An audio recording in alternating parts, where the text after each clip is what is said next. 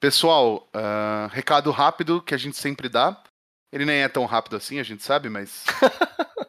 Proteja-se, use máscara. Quando você sair de casa, dê preferência para uma certificação PFF2. É, álcool gel o tempo todo. E retome sua vida com consciência. Realmente, esse recado não é tão rápido, né, João? Faz dois anos que você tá dando ele.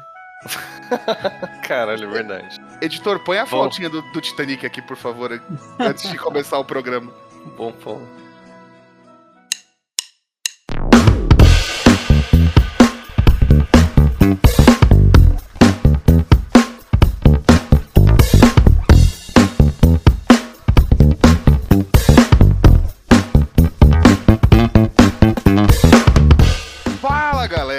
João, tudo bem? Sejam bem-vindos ao Podcastar e hoje a gente vai fazer o que a gente mais gosta: reclamar. Ai, perfeito. Fala galera, aqui é o Murilo e é isso aí. Vamos falar de dinheiro ou, ou não, né? Não sei. Ou vamos só reclamar. Não, eu achei que a gente ia falar de Linux, Windows, porque MOL é quase isso, né, cara? MOL é o Linux do Windows, né? Do, do Arena. Ai, Olha, nunca tive essa reflexão. E, gente, não é só isso. A gente tem um convidado ilustríssimo hoje. É um prazer receber você. Se apresente, meu caro amigo. E aí, galera, tudo bom? Gostei muito da comparação também. Achei muito válida. Não tinha pensado nisso. Uh, bom, uh, pra quem não me conhece, meu nome é Rudá. E tem gente que acha que esse é o meu apelido, mas é, é meu nome.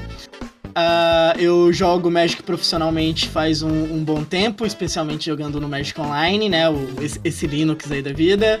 Uh, também escrevo sobre Magic faz uns uh, 10 anos, eu acho, 10 ou 9. Uh, faz stream, etc. Narro e, né? Tô nisso a, a, até a cabeça. Então é, é isso aí. Tô, tô bem dentro do, do, do rolê do Magic aí quase um iniciante na carreira de Magic, né, Rodar? Eu ia falar justamente como vocês puderam ver aqui, né, qualidade de especialista. Então, pra gente poder, né... Eu, eu só ia perguntar se você não precisava... Né? É, eu só ia perguntar se você não precisava de um estagiário. Pô, Voluntariano, João, é isso?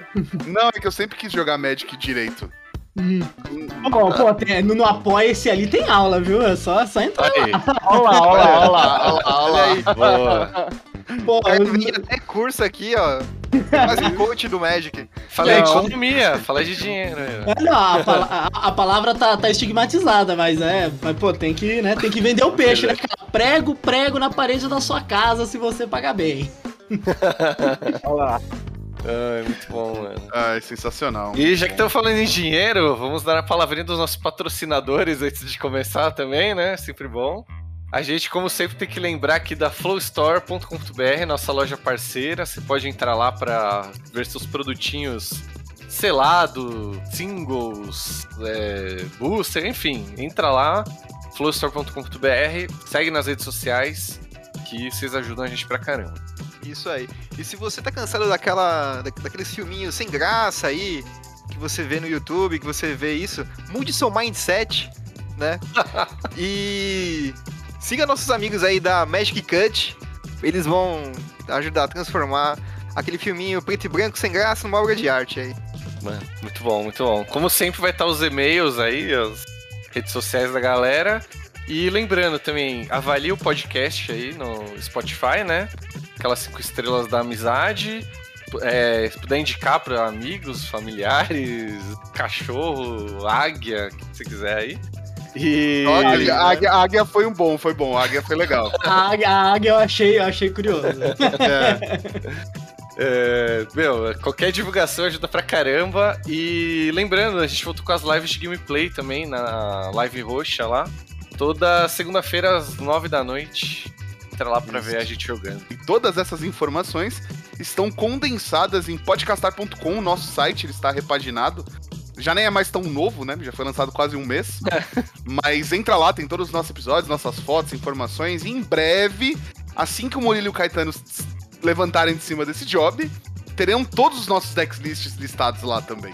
Porra, não, não por isso. É no dia do lançamento vai ter, então, hein? É isso, é isso. Expus, expus pra causar. No dia É. do lançamento do episódio já vai estar lá que você causou constrangimento aqui. É isso, é nacional, né? E quis expor na frente do convidado pra ver que lo- roupa suja se lava em qualquer lugar.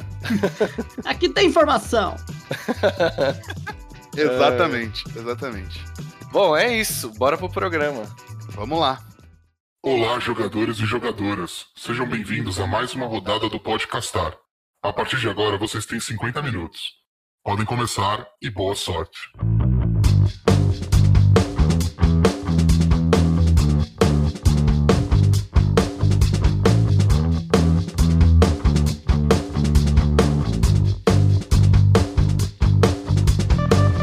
Bom, vamos começar falando aqui. Acho que na verdade, antes de entrar no papo de fato, acho legal a gente colocar também alguns pontos, né? Tipo, o Rudá já se apresentou que ele joga profissionalmente no, no Magic Online, então tem interesses aí por trás de defender esta plataforma. Mas. Calma lá, calma lá. É, não, não misture Não, as não. coisas, né? O, o nosso relacionamento tem, tem críticas. ah, tem críticas, tem críticas. Eu estava elogiando a outra agora há pouco. Ah, então, é isso que eu, que- eu queria botar aqui, porque, ah, tipo, a gente tem, né? Eu, por exemplo, eu, tentei jogar o MOL um pouco, queria saber do Caetano e do João também, né? Como que eles entraram, isso, qual a relação deles aí. Antes da gente começar, porque depois parece que é isso, que a gente só tá reclamando mesmo, né? Então eu queria falar um pouco antes, assim. Cara, o MOL, ele, ele tá na minha vida presente muito em streaming e vídeo do YouTube, então, tipo, é onde eu assisto. E aí eu procuro sempre assistir com os decks que eu jogo, então eu sigo alguns criadores de conteúdo que jogam com, os, com por exemplo, com a Amulet Titan no Modern, com o Jeskai Ascendancy no, no, no, no Pioneer. Então, meu contato com o MOL sempre foi nesse ramo. E a única vez que eu joguei MOL foi na casa do amigo do amigo nosso, do nosso padrinho Paulo, quando ele tinha um deck Pauper no MOL. E aí eu joguei no- na casa dele porque eles me eliminaram do Commander. Commander não, coisa Arcanime, né, João? A gente sabe que Não, então, a gente sempre mata o pombeiro primeiro, né? então, na época, o João que está falando aqui não é o João daquela época. O João daquela época era um João Inocente ainda. feliz. Eu Cheio via de sonhos. cheio de sonhos, exato. Mas eu era jovem. Ah, e como bom. todo jovem, eu era burro. Então eu, Muito eu bom. mudei e agora eu tenho essa visão combeira da vida. Falta de vergonha na cara mesmo, hein?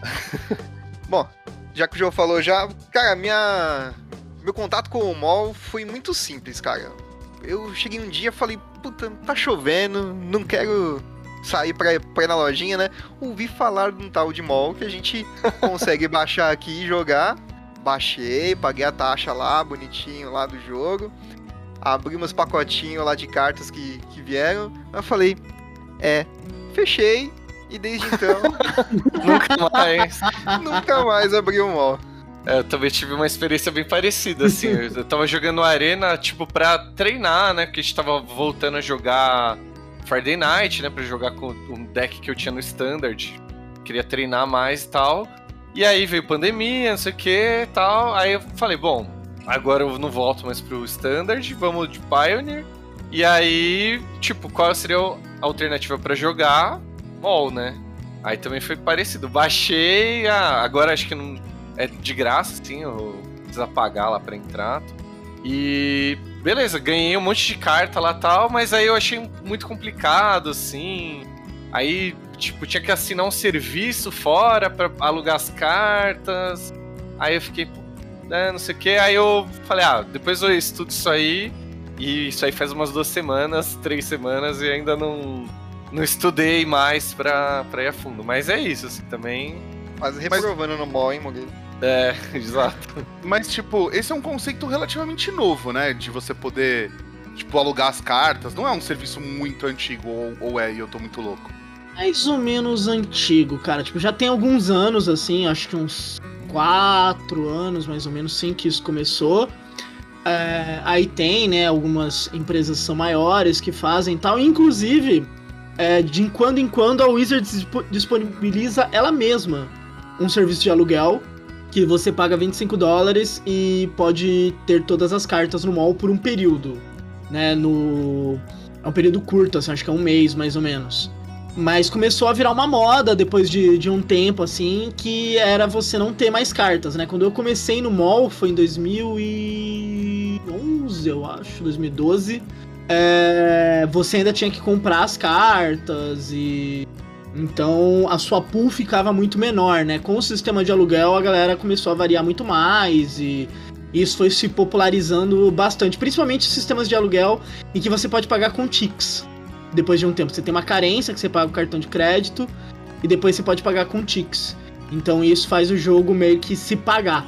E aí numa dessas, esses serviços foram se popularizando bastante. Hoje em dia eu conheço pouquíssimas pessoas que não usam algum sistema de aluguel. Então, basicamente, você começa a pagar no, no cartão, né?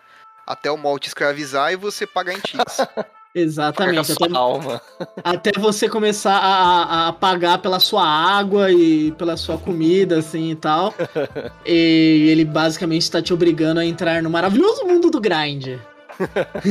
Inclusive, se você quiser aí, procura esse aplicativo Grind, baixa, tem tudo a ver com Magic. Potencial. Tu vai encontrar jogadores, né, pra jogar com você. Ah, troca ideia com a galera, troca ideia com a galera. É, Na pior das piores, você pode acabar fazendo um amigo pra vida, assim. É. Exatamente, exato. Na dúvida, é, o Gathering é o importante nesse aplicativo aí, também. Aí, É verdade. Muito bom. É, deixa eu aproveitar agora uma dúvida de leigo. Eu sempre quis saber o tal do Tix. Pra mim, tipo, é a moeda do mall, vai, tipo, gold do mall, mas também usa como em campeonatos, né? Tipo, como meio que uma moeda. O, o mall tem. Em tese, você pode é, participar de alguns torneios, né? E aí varia o tipo de torneio com três moedas diferentes. Uma delas são os Qualifier Points, que quando você joga ligas e, e torneios é, challenges e outros eventos você ganha. E você pode participar de alguns super PTQs, né, classificatórios para o Championship, é, ou o Showcase, que é um, um, evento que tem dentro do mall, você pode usar isso. Isso daí então é só para esses dois eventos. Normalmente o, o que a galera gosta de usar para entrar em evento é o Playpoint, porque, por exemplo, quando você fizer 3-2 numa liga, então é você tá é a mínima premiação de lucro, né? você ganha um Qualifier Point, um baú e 100 Play Points. Então, o, o Play Point você só usa para entrar é, em torneios. Uh, e por isso ele é priorizado para isso. Então, ah, eu tenho. Digamos que eu tenha 100 tickets e eu tenho 1000 Play Points. É, é mais ou menos essa ideia de 10 Play Points para cada tickets. Então, prefer... a, preferência é que você use o Playpoint para entrar nos seus eventos. Então, os grinders, né, as pessoas que vivem de Magic Online, tendem a valorizar o Playpoint e sempre estar tá usando porque o Tix é o que ele vai vender. O Tix, essa moeda, né, em tese ele vale um dólar. Inclusive, muita gente faz é, erroneamente, né, um paralelo com blockchain. A diferença é que para alguém dar um para alguém quebrar a, essa moeda, tem que quebrar normalmente o dólar. E se o dólar quebrar, meu querido, o preço do Tix vai ser o menor do seu problema, dos seus problemas, tá? Isso é uma verdade.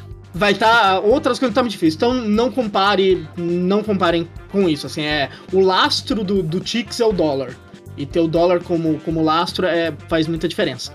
Uh, e aí o Tix, você normalmente ganha. Você não ganha ele em eventos, né? Você ganha os baús. Você pode abrir o baú, e aí podem vir playpoints, podem vir coleções completas, pode vir nada, e é raro, mas acontece boa parte do tempo.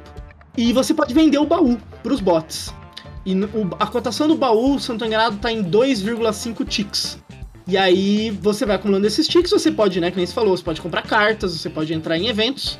E, e, justamente entra nessa ideia do, do, sistema de aluguel, né? Você pode pagar sistema de aluguel com ticks e os grinders, no caso, eles vendem os ticks normalmente por um preço abaixo do dólar, né? Porque quando a pessoa compra ticks. A pessoa pode comprar ticks diretamente da Wizards, né?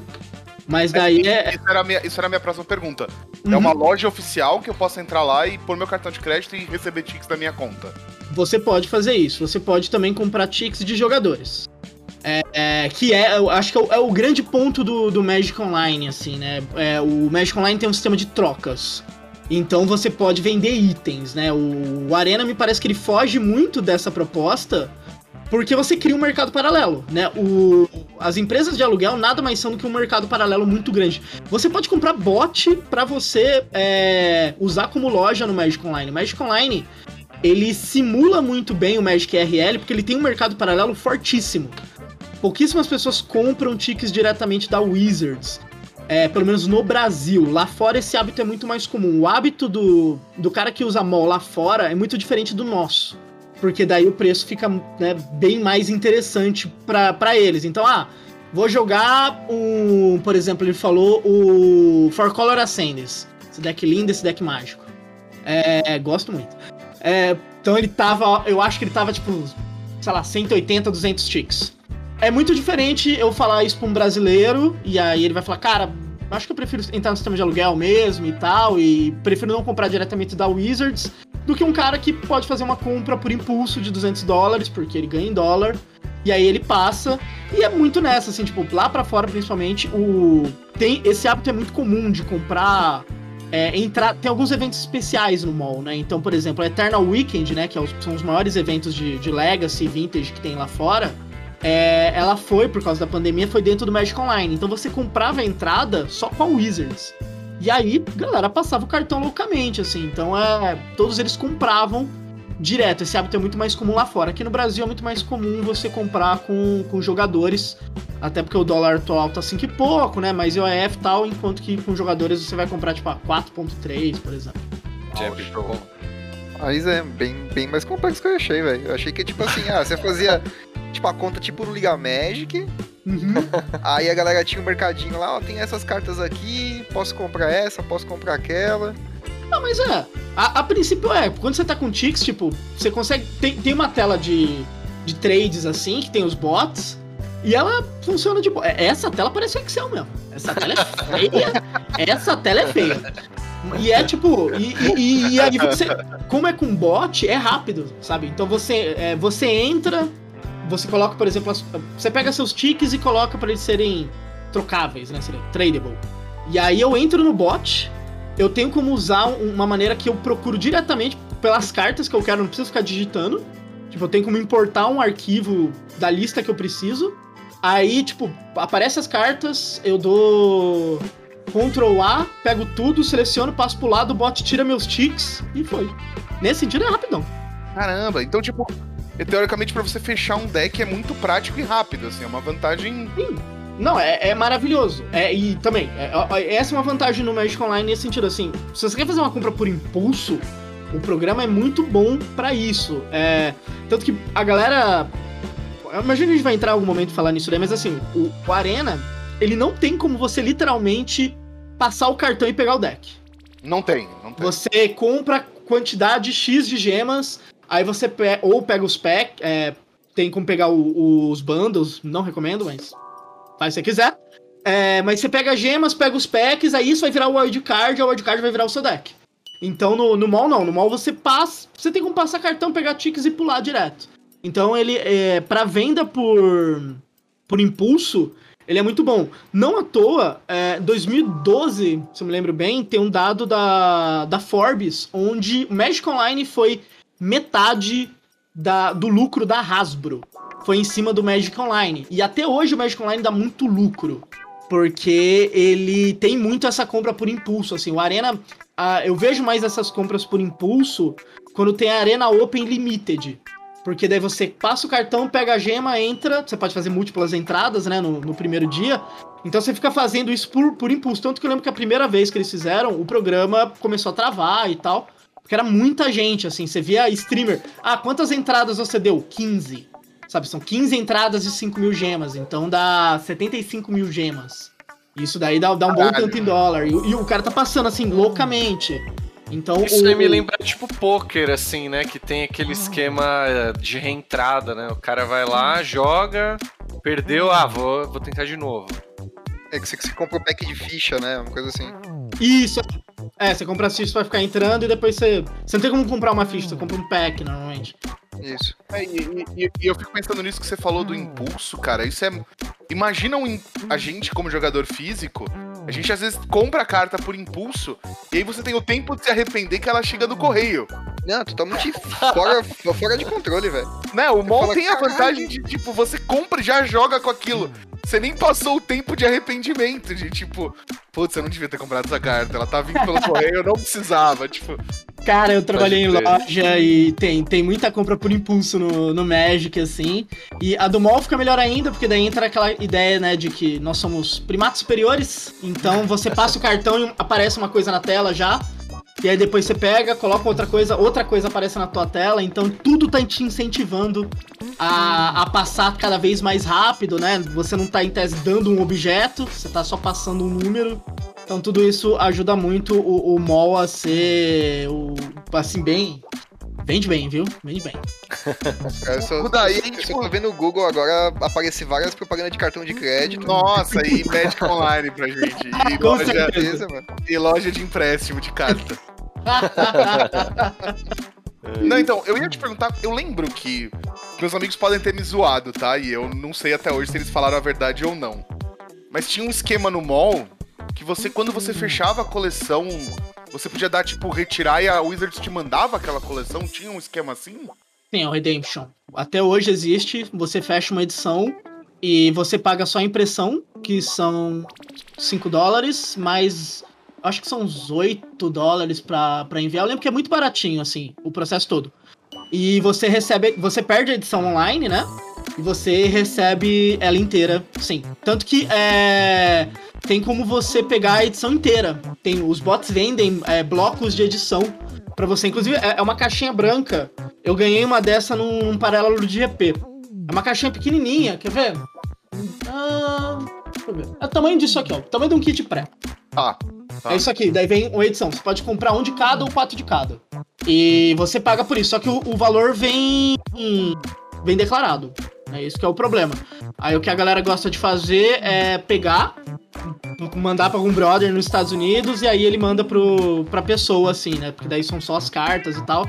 E manda, mas tem, tem, tem bastante isso. Tanto que mítica foil, assim, por exemplo, de edição nova, fica caro porque tem uma galera que pega só pra fechar isso. Às vezes a mítica é horrível, assim, mas ela sai pouco e tal, né? E a galera pega só pra isso. Só que o Redemption ele tem um, um prazo, né? Eles sempre falam, eu acho que é dois meses, três meses que você tem pra poder pedir. Depois de um tempo você não pode mais. Ah, animal isso. Então, tipo, nos dois meses do pós-lançamento, é o meu prazo pra fechar até pra coleção girar ali, né? Então, eu Será- não lembro se são dois meses, mas eu sei que tem um prazo, ele não é tão grande assim. Então, não dá pra pessoa, ah, fechei saga de Urza no mall. Agora, eu- agora eu se consagro. Não, não, não é Ah, assim. se fo- se fosse assim, a gente tinha Black Lotus rodando o mundo inteiro ainda, né? É, caramba, né, mano? Pode crer. Ah, fechei alfa aqui, ó. É, tipo isso. Ah, até porque coisas muito antigas assim são bem mais baratas no mall, né? Então é. Uma dual, por exemplo, eu lembro de estar tipo 15, 20 dólares e tal. Então é. Nesse sentido é muito mais barato. Caralho, a minha chance de ter um playset de dual é agora, velho. Pô, pô, eu lembro quando começaram a colocar, que fizeram uns reprint lá dentro do mall, assim, uns reprint. É, tipo, é, edição masterizada. né? Eles fizeram pra colocar algumas coisas. E eu lembro, tipo, de caracas por 15 centavos. É o meu! Da hora. É, não existe reserved list no mall. Não, não, não, não, não tem. Não tem. Tipo, é é, é difícil eles é, relançarem assim do nada alguma coisa, mas às vezes eles relançam alguns drafts. Então, por exemplo, uma coisa que acontece muito no mall e que não vai acontecer nunca em IRL, e isso tem muito impacto de preço, é. Vira e mexe, eles relançam draft de Modern Horizons. E isso tem um impacto enorme. Então. É, o, Sim. preço, o preço de um Hagavan da vida sai de 90 e vai pra 77 ticks. Ainda é muito caro. Mas, é, mas eles podem fazer isso com uma certa frequência. E fora que eu falei, é, teve uma época que tinha muitas essas edições remasterizadas e tal, que eles lançavam para porque aquela carta não tava no mall, né? O mall começou em Odisseia. Então, por exemplo, teve é, tem Tempest remasterizado. Então são cartas relançadas pro mall, tanto que o símbolo é meio diferente. É engraçado que na Liga Magic você acha isso como se fosse pra vender, porque o API pega, né? Aí você olha, tipo, zero, é, qualquer, alguma coisa muito cara, tipo, zero, e tem aquele símbolo bizarro. assim. Acontece Nossa, eu já fui muito enganado nessa. eu, eu olhei e falei, nossa, reimprimiu isso aqui, não sabia, não sei o que lá. Daí eu ia ver, ah, não. Magic Sim, Online. E, se- e se você for ver, também tem ah, os remaster de- do Arena também puxam ali no, na liga, né? Puxa. Puxa, puxa. É bizarro, é bizarro, é muito bizarro. É. Os, de, os tipos de arena, né? Você tá falando, Caetano? Isso. É, tipo a Moncat Remastered, assim. Isso, isso. É, esse aí esse ainda não fui enganado porque ele é um template bem diferente, sim, mas não tem por que pôr lá. né? Você tem promos que são exclusivas do Magic Online, né? Tipo, Sim, sim. Às vezes saem algumas promos de, de alguns eventos. Saem pra lá. Normalmente eles aproveitam essas artes depois e vira, por exemplo, carta de juízo. O Cálice é um ótimo exemplo. Né, o Cálice of the Void, ele saiu como promo no Magic Online. No, no, no MOX, que é um, um, um circuito interno né, do, do Magic Online. E depois ele foi aproveitado, mas não é incomum saírem promos só do Magic Online. Teve o Eternal Weekend, por exemplo, que tinham artes que eram só de quem jogava Eternal Weekend. da hora, isso é bem muito hora. legal. Rudá, Muito e tipo legal. assim, você falou de comprar carta, tudo mais, comprar os ticks, baú. é, Eu consigo comprar packzinho de carta, tipo assim, ah, eu comprar um booster dentro do mall. Eu consigo? Consegue. Então, o- todo. Tipo assim, se, você, se a gente for fazer um paralelo com o IRL, todo tipo de produto que eu tenho aqui, né? De IRL, eu consigo comprar no mall também? Ah, eu Tirando o acho que- Commander, né? Hum, Não, tem Commander lá também, eu só não sei se Commander você. Tem, tem. O Commander no mall é bem popular lá fora. Tem bastante gente que, que gosta de jogar. Inclusive, a- as cartas de Commander saem pouco, então elas são caras. É, mas a maioria dos produtos tem. É que daí tem produtos que daí é, é- Às vezes ele tem uma interação com o mall, mas você não compra no mall, por exemplo, que é o caso do Secret Lair. Não Hum. são incomuns Secret Lairs que você ganha a, a, a skin, né? Pra, pra usar no mall. Então, é, não é sempre que sai, mas acontece. Mas a ideia, a gente tá brincando isso mais cedo, né? O, o mall, ele é um simulador do, do Magic RL, assim. Ele, ele tenta simular ao máximo. Então, ele tem o mercado paralelo, é, como você vai jogar, tudo isso funciona. Então, o, o mall é o Flight Simulator. Se você não, não tem ideia de como pilota um avião, você não vai sair do chão, sabe? Vai, Sim. vai, vai ser muito ruim. O Arena é, é mais o GTA. Então você faz uns negócios muito loucos, assim, e tal. Porque não- a, ideia dele não é seguir exatamente essa realidade, né? A proposta ali é muito diferente. O mall realmente, ele foi criado pra isso e ele é mantido nisso como um, um simulador do jogo IRL. É realmente tipo, eu jogo determinados formatos e quero jogar online igual. Então ele, ele é muito essa pegada. Tanto que ele é feito pra quem já joga Magic. O, o mall é uma das piores ferramentas que eu já vi pra ensinar Magic, com exceção do jogador de Magic, que é a pior ferramenta que existe pra ensinar Magic. Justo. Perfeito. Mas, é, mas o mall é muito ruim, assim, uma pessoa que não tem nenhuma referência, ela para, olha, abre aquela tela, assim, ela... E aí, como é que eu jogo? Enquanto que, né, o Arena tem um tutorial, tá, né? O Arena já é pensado pra pessoas que nunca jogaram, né? O, mas o mall, a, a proposta dele é simular perfeitamente o, o que tá acontecendo numa loja, digamos... É, principalmente, acho que assim, se a gente for pensar que o mall tem os torneios grandes, ele simula uma grande capital, né? Então, é, pô, eu posso jogar. As, as ligas seriam os FNMs, os torneios semanais, os challenges seriam eventos tipo 2K, 1K que tem é, em cidades grandes no fim de semana, pelo menos antes da pandemia tinha muito. De quando Sim. em quando tem os PTQs, de quando em quando tem um evento maior. Então ele simula isso. Você pode vender carta para outras pessoas, você pode comprar cartas em outras pessoas, pessoas podem te ofender porque ele tem chat. Você Pode É crer. verdade, é verdade. pode- é, inclusive, tem um perfil no Twitter muito bom, Salt Players, é só print de- galera xingando no mall. Recomendo muito. É, O link vai estar aqui embaixo na descrição, tá, gente? Pode colar lá. Mas é- ele simula perfeitamente. E essa é a proposta dele, e é isso que mantém muito ele, porque ele simula perfeitamente to- todas essas ideias, né? Ele foi criado pra isso e. Então você meio que faz tudo assim, qua- quase tudo, né? Que eu falei, tem Cirtilair, alguns produtos específicos que você não acha, mas tem muita coisa que você acha lá. Nossa, agora esse argumento enterrou aquela coisa. A gente discutiu no grupo dos criadores de conteúdo Hum. e eu falei, ah, eu acho que tem chance do mal morrer, não sei o quê. O Rudá só falou, tipo, dinheiro, assim, hahaha, e riu da minha cara. E agora acho que ele terminou de me convencer, assim, tipo. tem muito dinheiro lá dentro. Não é só dinheiro da Wizards, que nem é, essas essa galera que aluga decks, não é tipo um cara com PC alugando com isso. Tem, tem funcionário, tem, tem muito interesse, tem muito mercado paralelo dentro do Magic Online. é, Sim, O, o Magic Online, por exemplo, te permite especular. Eu conheço muita gente que só especula no Magic Online. Tipo, uma pessoa não joga, só especula. Então, ah, compro isso porque isso e tal. Lembrando que assim, é, a velocidade lá é muito rápida, né? Então, se sai um ban, é, a ação, come, tipo, na hora a pessoa senta ali, mexe no, mexe no bot, coloca, ah, por exemplo, né, da Lurus. Não comprar mais Lurus, por exemplo. Coloca, ou pagar 0.5 na Lurus. É, então, cê, é, é tudo muito rápido, assim. Então, tem muitos interesses lá dentro. É, eu entendo que às vezes parece que o Magic Online pode acabar se, por exemplo, ah, outros formatos forem pra lá, pro Arena. E eu duvido muito, mas aí é, é um outro tema. Mas ele tem, tem muita coisa lá dentro que, que tem muito interesse lá dentro pra ele continuar. Então é. Eu, eu, eu fiz uma analogia mais cedo no Twitter, né? Um cara tá, perguntou sobre isso e tal. É, é meio assim. Imagina que você tem duas pessoas, ah, um gosta de feijão e o outro gosta de arroz e um não gosta do outro, assim.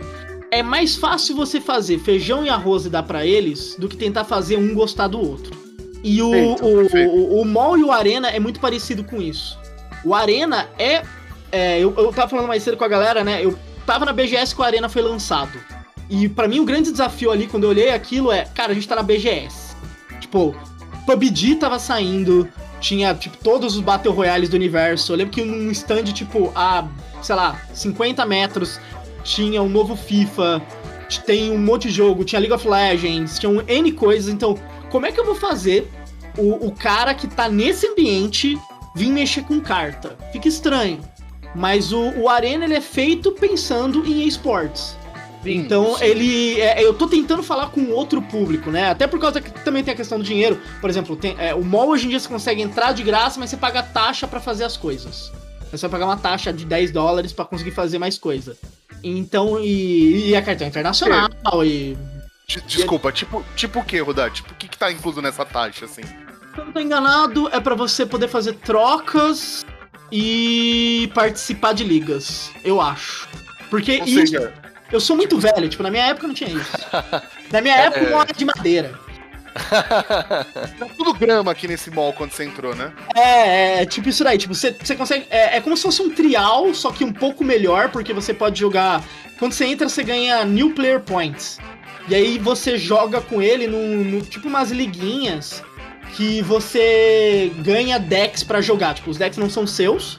Mas, por exemplo, você ganha o. Você, é, você ganha um Mono Red Pioneer e você pode jogar umas liguinhas Pioneer. É um rolê meio assim. Eu lembro que tinha de decks clássicos Modern uma época. Então tinha Twin, tinha Birthing Pod, tinha umas paradas assim pra pessoa ficar jogando e premiava em Player Point e tal, etc. Mas acho que pra entrar nas ligas tem que pagar taxa. Eu precisaria ver com calma. Mas o ponto. Se eu quiser É jogar tipo um upgrade hoje, da conta que eles chamam. É um- Exatamente, é um upgrade da conta. Então se eu quiser jogar mall hoje e quiser alugar as cartas, eu primeiro preciso pagar essa taxa de manutenção pra poder alugar as cartas de um outro serviço de streaming, de um outro serviço de aluguel. Isso, isso. Tá. É, mas o, mas o, o grande ponto é isso, então, quando a gente fala dessa questão do, de grana também e tal, é, é entender é, é essa abordagem, assim, como um é pra uma coisa, um é pra outra coisa. Um mall, é, que nem o pessoal tá falando, pô, seria legal se tivesse um programa só, né? E eu, eu vou mandar real, eu, eu agradeceria, porque eu, pra produzir conteúdo eu faço no Arena, porque o Arena, ele é visualmente melhor, Uhum. né? no- no- ninguém vê live de alguém surfando no, no Excel. Ah, é, é muito desagradável. E o mall, às vezes, parece isso. Mas o mall, por exemplo, ele me dá dinheiro pra, por jogar mall. O Arena não. O Arena eu tenho que jogar um torneio, eu tenho que fazer tal coisa, né? mas eu não ganho. Se eu, se eu sentar agora no, no Arena e até domingo, por exemplo, eu sentar no Arena e eu não perder nenhuma partida, sabe? Deus, assim, não- baixou o PV. PV passou mal em Porto Alegre, caiu ali, só dormir veio em mim. Eu não ganho absolutamente nada. Absol- ao menos que tenha uma Arena Open, ao menos que tenha, é, ah, vou jogar um torneio independente, ao menos tentar Sabe, coisa. fora do Arena, né? Tipo, organizado por terceiros, que envolve Exato. toda uma. Então é. E nesse sentido é muito ruim, tá ligado? Enquanto que o mall, se eu fizer isso, pô, vai, vai uns dólares aí pra minha conta. Então, tipo, é. O. o- Mas, são, mas são rolês diferentes. São rolês muito. bem diferentes, assim, com- em propostas e em públicos. E isso, pra mim, é o que faz toda a, a diferença. Eu gostaria que o mall não fosse tão complicado, sim. Porque pra mim ele cria barreiras que ele não precisava. Não, tipo, que nem você falou, abri aqui, aí tem que pagar um negócio, aí eu faço o quê? Aí tem aquelas etapas que você tem que marcar, e etc, etc. Dica, marque tudo que não seja draw step. Tá? É, é muito mais seguro fazer isso. É, mas você fica tipo, sabe, podia não ser assim, mas eu entendo que são propostas completamente diferentes. Então, o, o, o Juquim Underline 26, que manda Tamo Du Confia, o Arena é pra, o Arena é pra ele, tá ligado? Ele acorda, vai pra escola, volta, não faz nada de produtivo, porque o jovem é assim. É. Exatamente nesse mesmo programa, o jovem é burro. Tem que acabar o jovem. Mas é. é. E, ele, e, e, é assim, o Arena é pra esse cara, tá ligado? Enquanto que Sim. pro Rudak tem que pagar aluguel, tem que pagar conta, etc. Em tese, o, o mall é pra ele, tá ligado? Ele já teve um momento jovem, ele já jogou Magic até não querer mais. Agora, né, tem que pagar os negócios. É, e, Já vai ser e... o Rudar jogador e trader, é isso? Não, eu sou péssimo trader. Péssimo, péssimo. Eu queria ser bom nisso, cara. Eu, eu invejo muito a galera que sabe fazer esses rolês direito. Tem uma galera que não. Aí vai tal coisa, aí o cara especula, dele compra, tipo, sem. O mall é bom nisso. A única vez que eu fiz isso, a única vez, é porque um brother era, era um meme. Quando o Bloodbraid era banido no Modern, a gente comprava por 0.01. Tem muita carta que tem esse preço no, no mall. Inclusive uhum. tem um formato que é baseado nisso, que é o Penny Dreadful. É, cartas no máximo até 0.02. Mas, tipo, tem carta que não vale nada. Tanto que tem bot que dá coisa de graça. É, é, é, não, é, é, é, tipo aquela, aquela ideia do lixo do Japão, sabe? Ah, os caras jogam TV lá. Né? Nesses bots é igual esse, esses lixos, só tem brasileiro, tá ligado? Pegando as coisas. Quando eu fui jogar GP fora, por sinal, os gringos jogam draft, pega tudo basicamente, tipo, pega uma carta outra e joga fora. Só tem brasileiro nessa caixa pescando carta, tá ligado? Caramba. É, mas, mas então. Mas o, o rolê assim do trade, eu sou muito ruim. Mas eu pegava esses Blood Braid meio que de meme e tal, etc. Isso daí eu cheguei a ter 325 Blood Braids. Aí quando desbaniu. Não. não, quando desbaniu, desbaniu eu fui no Outback. Falei, ah, agora eu se consagro.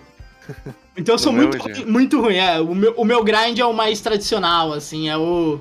É o do batente todo dia lá. Sim. É, é, o, é, o, cara minerando no, no, no World of Warcraft. Lá sou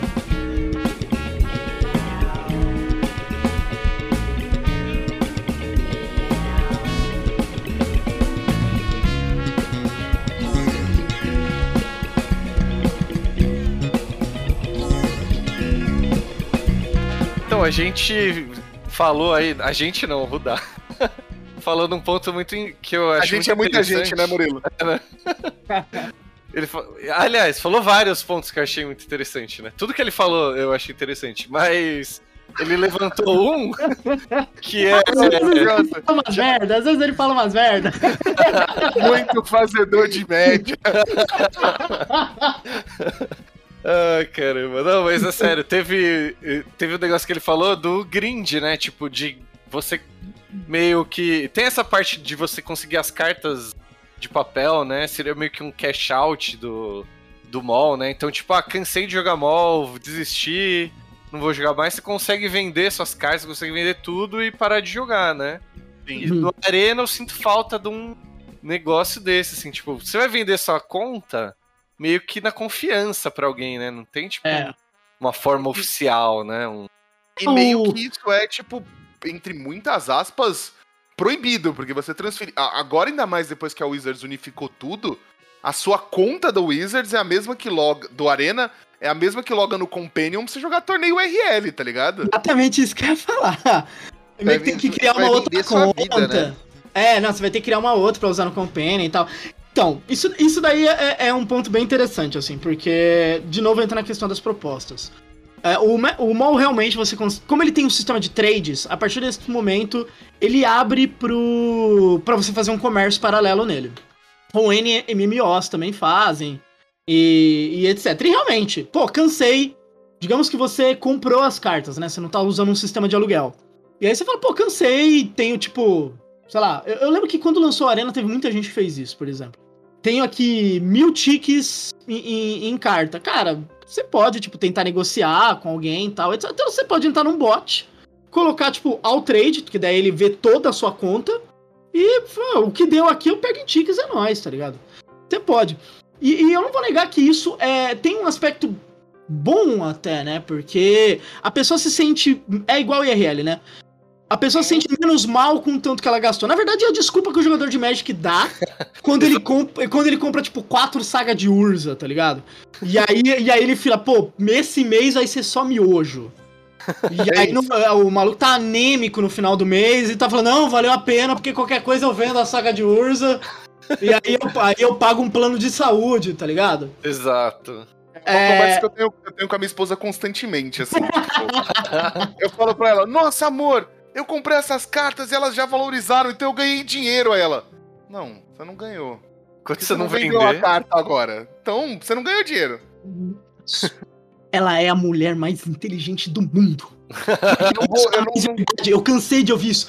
Tal negócio foi desbanido, tô rico e tal, você vai vender? Não, então dá na mesma. é isso.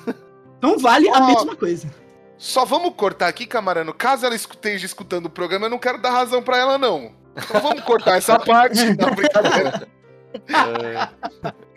É, Não, mas é, tipo, é- querendo ou não, é um investimento que, tipo, mano, se amanhã apertar, eu perder meu emprego, eu sei que eu posso pegar minha pool de- do Modern e vender e eu vou pegar uma grana que vai me segurar uns dois, três meses, tá ligado? É, tipo assim, talvez você não recupere literalmente o valor que você pagou, né? Que essa coisa. Você tem um lastro, né? Isso. Mas assim, dá uma segurança da pessoa investir uma grana ali. Que nem você falou, ó. Comprei essa saga de Urza, que a coisa eu vendo pra pagar meu plano de saúde. Então É uma é um, segurança, né? é, é um, é um bagulho bem complicado, assim, porque é, tem uma questão que a galera às vezes não valoriza tanto, e eu acho que devia ser mais valorizada, que é a questão que, assim, é, Magic é um hobby, e as pessoas têm hobby pra gerar boas experiências pra elas. Tá? Você não tem necessariamente um hobby pra ganhar dinheiro. Você tem um hobby porque viver é difícil. Tá? O peso da existência tenta, tenta amassar a nossa cabeça todos os dias. É, é- é o podcast do nilismo aqui. E, e aí você adiciona isso, morar no Brasil e no Brasil de Bolsonaro. Aí É, o, hobby, o, hobby, o hobby se torna mais necessário ainda, assim. Tipo, Exato. Em geral, você pode apelar, por exemplo, ao alcoolismo. Né? O o Brasil te obriga a beber. Exato. Mas é, é aquela coisa, quando você tá gastando com um hobby, você não tem que necessariamente estar pensando em retorno, você tem que estar pensando em experiências. Então, eu lembro muito assim, em Sampa era muito comum isso, o cara que, tipo, pô, o cara sai 5 da manhã, pega CPTM, depois pega dois metrô, pega um ônibus, vai pra casa. Esse cara ele acordou e ele pegou o deck e colocou na mochila. Porque ele sabe que no final do dia dele, quando ele sair daquele trampo horrível, que ele ganha, tipo, um salário de fome, é, ele vai ele vai ter um momento que ele vai na loja e vai jogar, ou trocar, ou ver os amigos, etc. E essa experiência, cara, é que salva ele de, sei lá, não fazer uma besteira, sabe? Então tem essa ideia muito. O hobby é muito pra isso. É, é legal que o Magic é um hobby que você pode gerar um comércio. E que nem né, ele falou, tipo, gera uma- eu, eu tive uma situação muito trash é, que eu precisei é, liquidar ali, tá ligado? Eu tinha uma pool T2 que tinha todas as Shocklands. Eu tinha tudo, tudo, tudo, tudo, tudo daquele T2. E depois eu tive que ir recuperando muito aos poucos. Mas, é, mas ainda tem essa questão do, do hobby. Isso é. Isso, eu, eu, eu gosto de frisar isso porque tem uma galera que parece que esquece. Tipo, ah, eu vou comprar quatro sagas de Urza, mas depois eu revendo e tal, e etc, etc, etc. Né? Citando o grande Júlio, você economiz- economizaria muito mais se você não tivesse comprado essa saga de Urza. Você tá pagando pela experiência. Você tá pagando pela experiência disso. Tipo, ah, pô, montei a pegar a saga de Urza. Vou jogar uns torneios na loja e eu vou todo sábado. E é legal e tal. E tipo, ah, depois de dois anos, pô, vou ter um filho, vou vender isso aqui. Mas tem essa parte da experiência, foi muito. Não foi importante porque a saga ainda vale, tipo, um preço muito parecido e etc, etc, etc. Não, não, eu tô muito com você nisso. Eu tô muito... Tipo, hoje eu tô, eu tô fielmente jogando Modern com, tipo, dois brothers às quartas-feiras, assim. E Uhum. Pioneer com esses dois senhores aqui às terças. Uhum. viu que Tipo, brothers são os outros. Brothers é os É dois isso, outros, né? sou Só- A gente só é os queria-. É. Os meus colegas de podcast aqui, né? Meus colegas de Os podcast. brothers é os que jogam Free Fire, LOLzinho. É, Fortnite, Fortnite que eu jogo, Fortnite. E aí, tipo, mano, hum, a gente chega mais cedo pra comer um hambúrguer, ou, tipo, no nosso caso aqui, a gente vai junto, volta junto, na volta para no McDonald's. Tipo, é o contexto geral da obra que faz o Magic ser o Magic, tá ligado? Sim, sim, sim. É o tal do The Gathering, né? Que a gente gosta de Ah, falar. então, o, o, o Magic é legal também. Eu aprendi a valorizar o Magic com o tempo, assim. Mas é essa questão da experiência eu também eu aprendi a valorizar muito isso na pandemia, né? Porque não tinha tal. E eu percebi o quanto que eu sentia falta não só de ver meus amigos, mas de, tipo, pegar o deck, sentar, jogar, tal, etc. To- toda essa relação, tipo, pô, cara, é, é uma coisa assim calmante pra mim num nível absurdo pegar a pasta e organizar. Nossa, isso me faz um Nossa bem, Senhora. cara. Nossa, cara, me, fala isso. Eu, eu, eu passei, tipo, umas duas horas hoje só arrumando terreno básico aqui. Caramba. É, é. mano. Não, cara, eu, eu peguei um- um- umas cartas esses tempos, aí tinha que arrumar tal. Cara, é uma coisa maravilhosa nesse sentido. Então eu aprendi a valorizar isso. O Arena, ele vem com uma outra proposta, e aí ele não. é, eu acho que ninguém da, da Wizards, quando foi fazer isso, pensou em experiência e etc. Ainda é um bando de engravatado, tipo, hum, vivendo feliz com bilhões. Mas é. é, mas eles, eles pensaram muito na questão do, do mercado paralelo. O MOL tem um mercado paralelo muito forte. O IRL tem um mercado paralelo muito forte. A proposta do Arena é quebrar completamente essa ideia de mercado paralelo. Então por isso que às vezes a galera fala, pô, eu queria trocar carta com outra pessoa. Trocar é a prerrogativa de gerar mercado paralelo.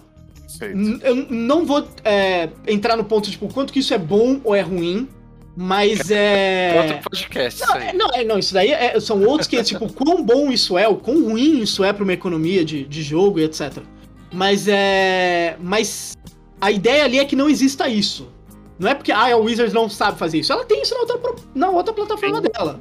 Eu- Mas eu, o... acho que é, é- é- é deter o, o, o, o poder sobre as decisões do próximo. assim. Exato. Não, ela, ela quer controlar tudo que tá acontecendo nessa plataforma. É a plataforma eSports, é a plataforma que ela quer controlar um milhão de coisas. Então ela é, resolveu que ela vai controlar. Tem que lembrar, o Magic, a Wizards hoje em dia, a relação dela é imprimir cartas. Fazer e imprimir cartas. Essa é a relação da Wizards com o Magic. A Wizards terceirizou orga- organização de Pro Tour, tá? Quem faz hoje em dia é no Melee, antigamente quem fazia era Channel Fireball. Os GPs, a Wizards já tinha vendido a terceirização. A Wizards literalmente terceirizou N coisas para as lojas. Apesar de terceirizou uma palavra muito bonita para joguei no seu colo, você que se vire. É o negocia com o patrão da nossa CLT brasileira, né? Exatamente, a Wizards mandou. É, é isso aí. Pô, a loja manda, pô, Wizards, você podia fazer de um jeito para me dar um, um suporte melhor para eu ser uma hobby store e não necessariamente uma loja de Magic. Ela fala, pô, se você tem interesse, eu acho que você. Eu acho que você não está se aplicando o suficiente. Fala, obrigado, Wizards. Muito obrigado, valeuzão mesmo. Mas é. Então, tipo, é, é, essas questões é, é, entram muito, assim. Então a Wizards resolveu pegar, não, isso aqui eu vou controlar completamente. E aí é por isso. Então ela não quer que você. é, Ela não quer que você converse com os outros. Tá? A Wizards é, ela, é, ela fica super protetora nesse sentido. Então é por isso. É, eles Sim. sabem o que pode acontecer, tal, etc. E eles falaram, não, a gente não quer. E- eles têm um controle muito grande na economia do Arena. A economia do Arena, assim, tem um controle da Wizards que é, assim, é, é assustador, assim. Então, tipo, eu lembro uma vez que eu falei com um cara da Wizards, aqui do Brasil, sobre por que, que eu não posso comprar código de gema. Porque podendo comprar código de gema, por exemplo, na pandemia a gente teve muito esse problema, que era quando uma loja física ah, eu vou fazer um torneio online no Magic Arena. Aí entrava numa, numa plataforma qualquer, etc. Só que a premiação vai ser em crédito na loja. Aí o cara que só joga Arena, ele falava assim: então, o que que eu faço com isso? Porque é tipo, eu vou fazer um torneio de Magic e dá vale gás. É isso, né? É, tem valor financeiro? Tem. Cê- eu posso até te falar grupos no Facebook pra você vender gás, tá ligado? Mas você. Mas não. você- sabe, tem, tem um limite o seu interesse nisso. É igual. E aí eu perguntei por causa disso, pô, não tem como gerar gema e tal, né? Mó galera faz isso. LOL levou isso pra outro nível, né? Você compra um negócio com crédito no celular, tá ligado? É, é pegar dinheiro de criança isso. É, é muito fácil, assim. E, e aí o cara falou, cara, ah, isso daí tem muito a ver com, com o impacto que eles acham que pode ter na economia, então eles controlam a economia. A questão das trades, etc. E, pô, eu também, eu quero vender minha coleção, etc. Entra nisso também. De novo, não estou concordando. Só tô falando, é assim. Né? Quando eu cheguei, já tava assim. Até o ponto de, tipo, eles não localizarem a moeda, né? Até você manter. Ah, eu acho que tem a ver com. Você tem que abrir uns rolês no país. Eu lembro de ter visto uma vez uma thread sobre isso. E tem a ver com isso aí. Porque, em tese, a gente já consegue comprar localizado pelo celular, né? Ninguém lembra que tem arena pra celular. Eu acho que eu sou a única pessoa no mundo que usa. Porque se Uso no iPad. Olha lá, somos dois então, é nóis. A gente tá mantendo. A gente mantém esse software vivo. Mas é. Antes de deitar, eu jogo um joguinho no iPad, no banheiro, às vezes. É muito útil. O meu é quando eu tô jogando torneio, tem internet ou energia cair, eu vou direto pro, pro celular. Já teve torneio que eu ganhei jogando inteiramente no celular. Caralho, sabia dessa. Então eu uso, eu uso ele de backup. Inclusive, fim de semana passado, eu tinha esque- esquecido de atualizar esse backup. Caiu a energia, eu fui eliminado do torneio. Ah, Não, que que merda, hein? gostoso. Mas no celular você consegue comprar é, com moeda localizada já. Mas se não tô enganado, pra comprar na loja tem algumas coisas de ver com, com país, aí você tem que ter uma. É, é, é mais uma questão burocrática. Mas aí é uma thread. Tá nível vozes da minha cabeça. Tá meio. É. É o famoso, é o famoso Instituto Tirei do. É isso aí. Pode É falar, eu- pode falar. Eu falar também. Tá liberado. é, é. Mas é, eu acho que o localizado seria tipo assim. o- porque pra gente é, é caro, né? Mesmo que a gente pague em real, é um valor caro. Então. É, não. Praticamente é, no é- é- é sentido- o dólar meio que. É o valor do. É a cotação do dólar, né? É cotação É. do de IOF. crédito, né? Mais IOF. É, então. Não, aí, tipo, Ah, o- pagar localizado, tipo, ah, custa 10 dólares, custa 20, 10, é, não 50, sabe assim? Acho que isso aí Então- ajudaria também, né? Acho que daí teria que ver. Tem que lembrar uma coisa que é muito importante também. A Wizards ela colhe dados de vendas do- dos locais, né? América Latina, desculpa, América do Sul, no período de pandemia, perdeu vendas de Magic. Né? No, no resto do mundo aumentou muito. Kaldheim foi uma das edições mais vendidas de todos os tempos. Mas é. Mas na América do Sul não. É. E. Então, tipo, isso conta também. Então, é, esses números também contam, acho que, pra eles fazerem esse tipo de medida. Eu fiquei bem surpreso que o Secret Lair agora tem um localizado. que, pô, é pesado ali os valores, viu? Mas, é, mas eles estão mandando pro Brasil, né, tal. Então, assim, É. eu... eu eles, eles monitoram esse tipo de coisa. Eu não sei como é que é a questão da galera do Brasil comprando no Arena. Eu realmente não tenho esses números. Os números saem, né, todo trimestre saem dados da Wizards é, e da, da Hasbro no geral, né, pros acionistas. E eles falam desses números e crescimentos e etc, etc. E, mas do, dessa questão do, do Arena, ainda mais no Brasil, eu realmente não vi. Eu imagino que com- tendo muitas compras eles ficariam interessados, que é o caso que aconteceu com League of Legends, né? League of Legends sempre vendeu muito bem no Brasil. Tanto que, é, apesar do Brasil ser muito ruim no LoL jogando, ele é uma região muito interessante pra, pra Riot, né? O, tanto que o, o. CBLOL tem patrocínio da Claro, etc. Isso. Faz- os, os caras fazem até no ginásio de Ibirapuera, o CBLOL, não é? Eles fizeram uma vez no Allianz Parque. Mas, Foi gigantesco. Maior ainda. Maior ainda. Não, é, é- não, é, é surreal, cara. Que nem eu, eu participei, né, da- da- das votações lá do prêmio eSports, tal, como júri. A primeira vez que eu fui, eu lembro que eu tava. Eu fui, teve a premiação e tal. É, é a hora que você sai, você sai meio revoltado, assim, porque você descobre que nesse mundo do eSports, se o eSports é São Paulo, o Magic é Midsommar, tá ligado?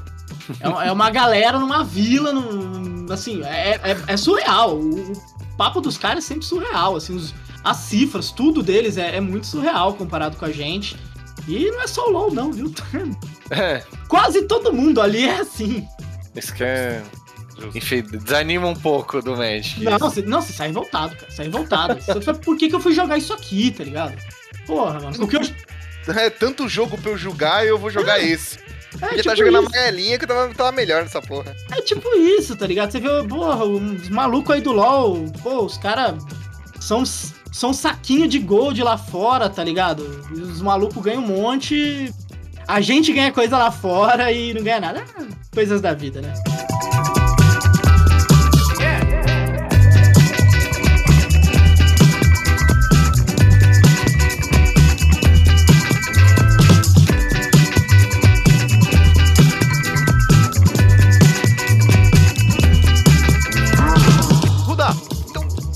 Gente já falou um pouco de mall, já falou um pouco do quão o Arena é bosta, já falou um pouco de.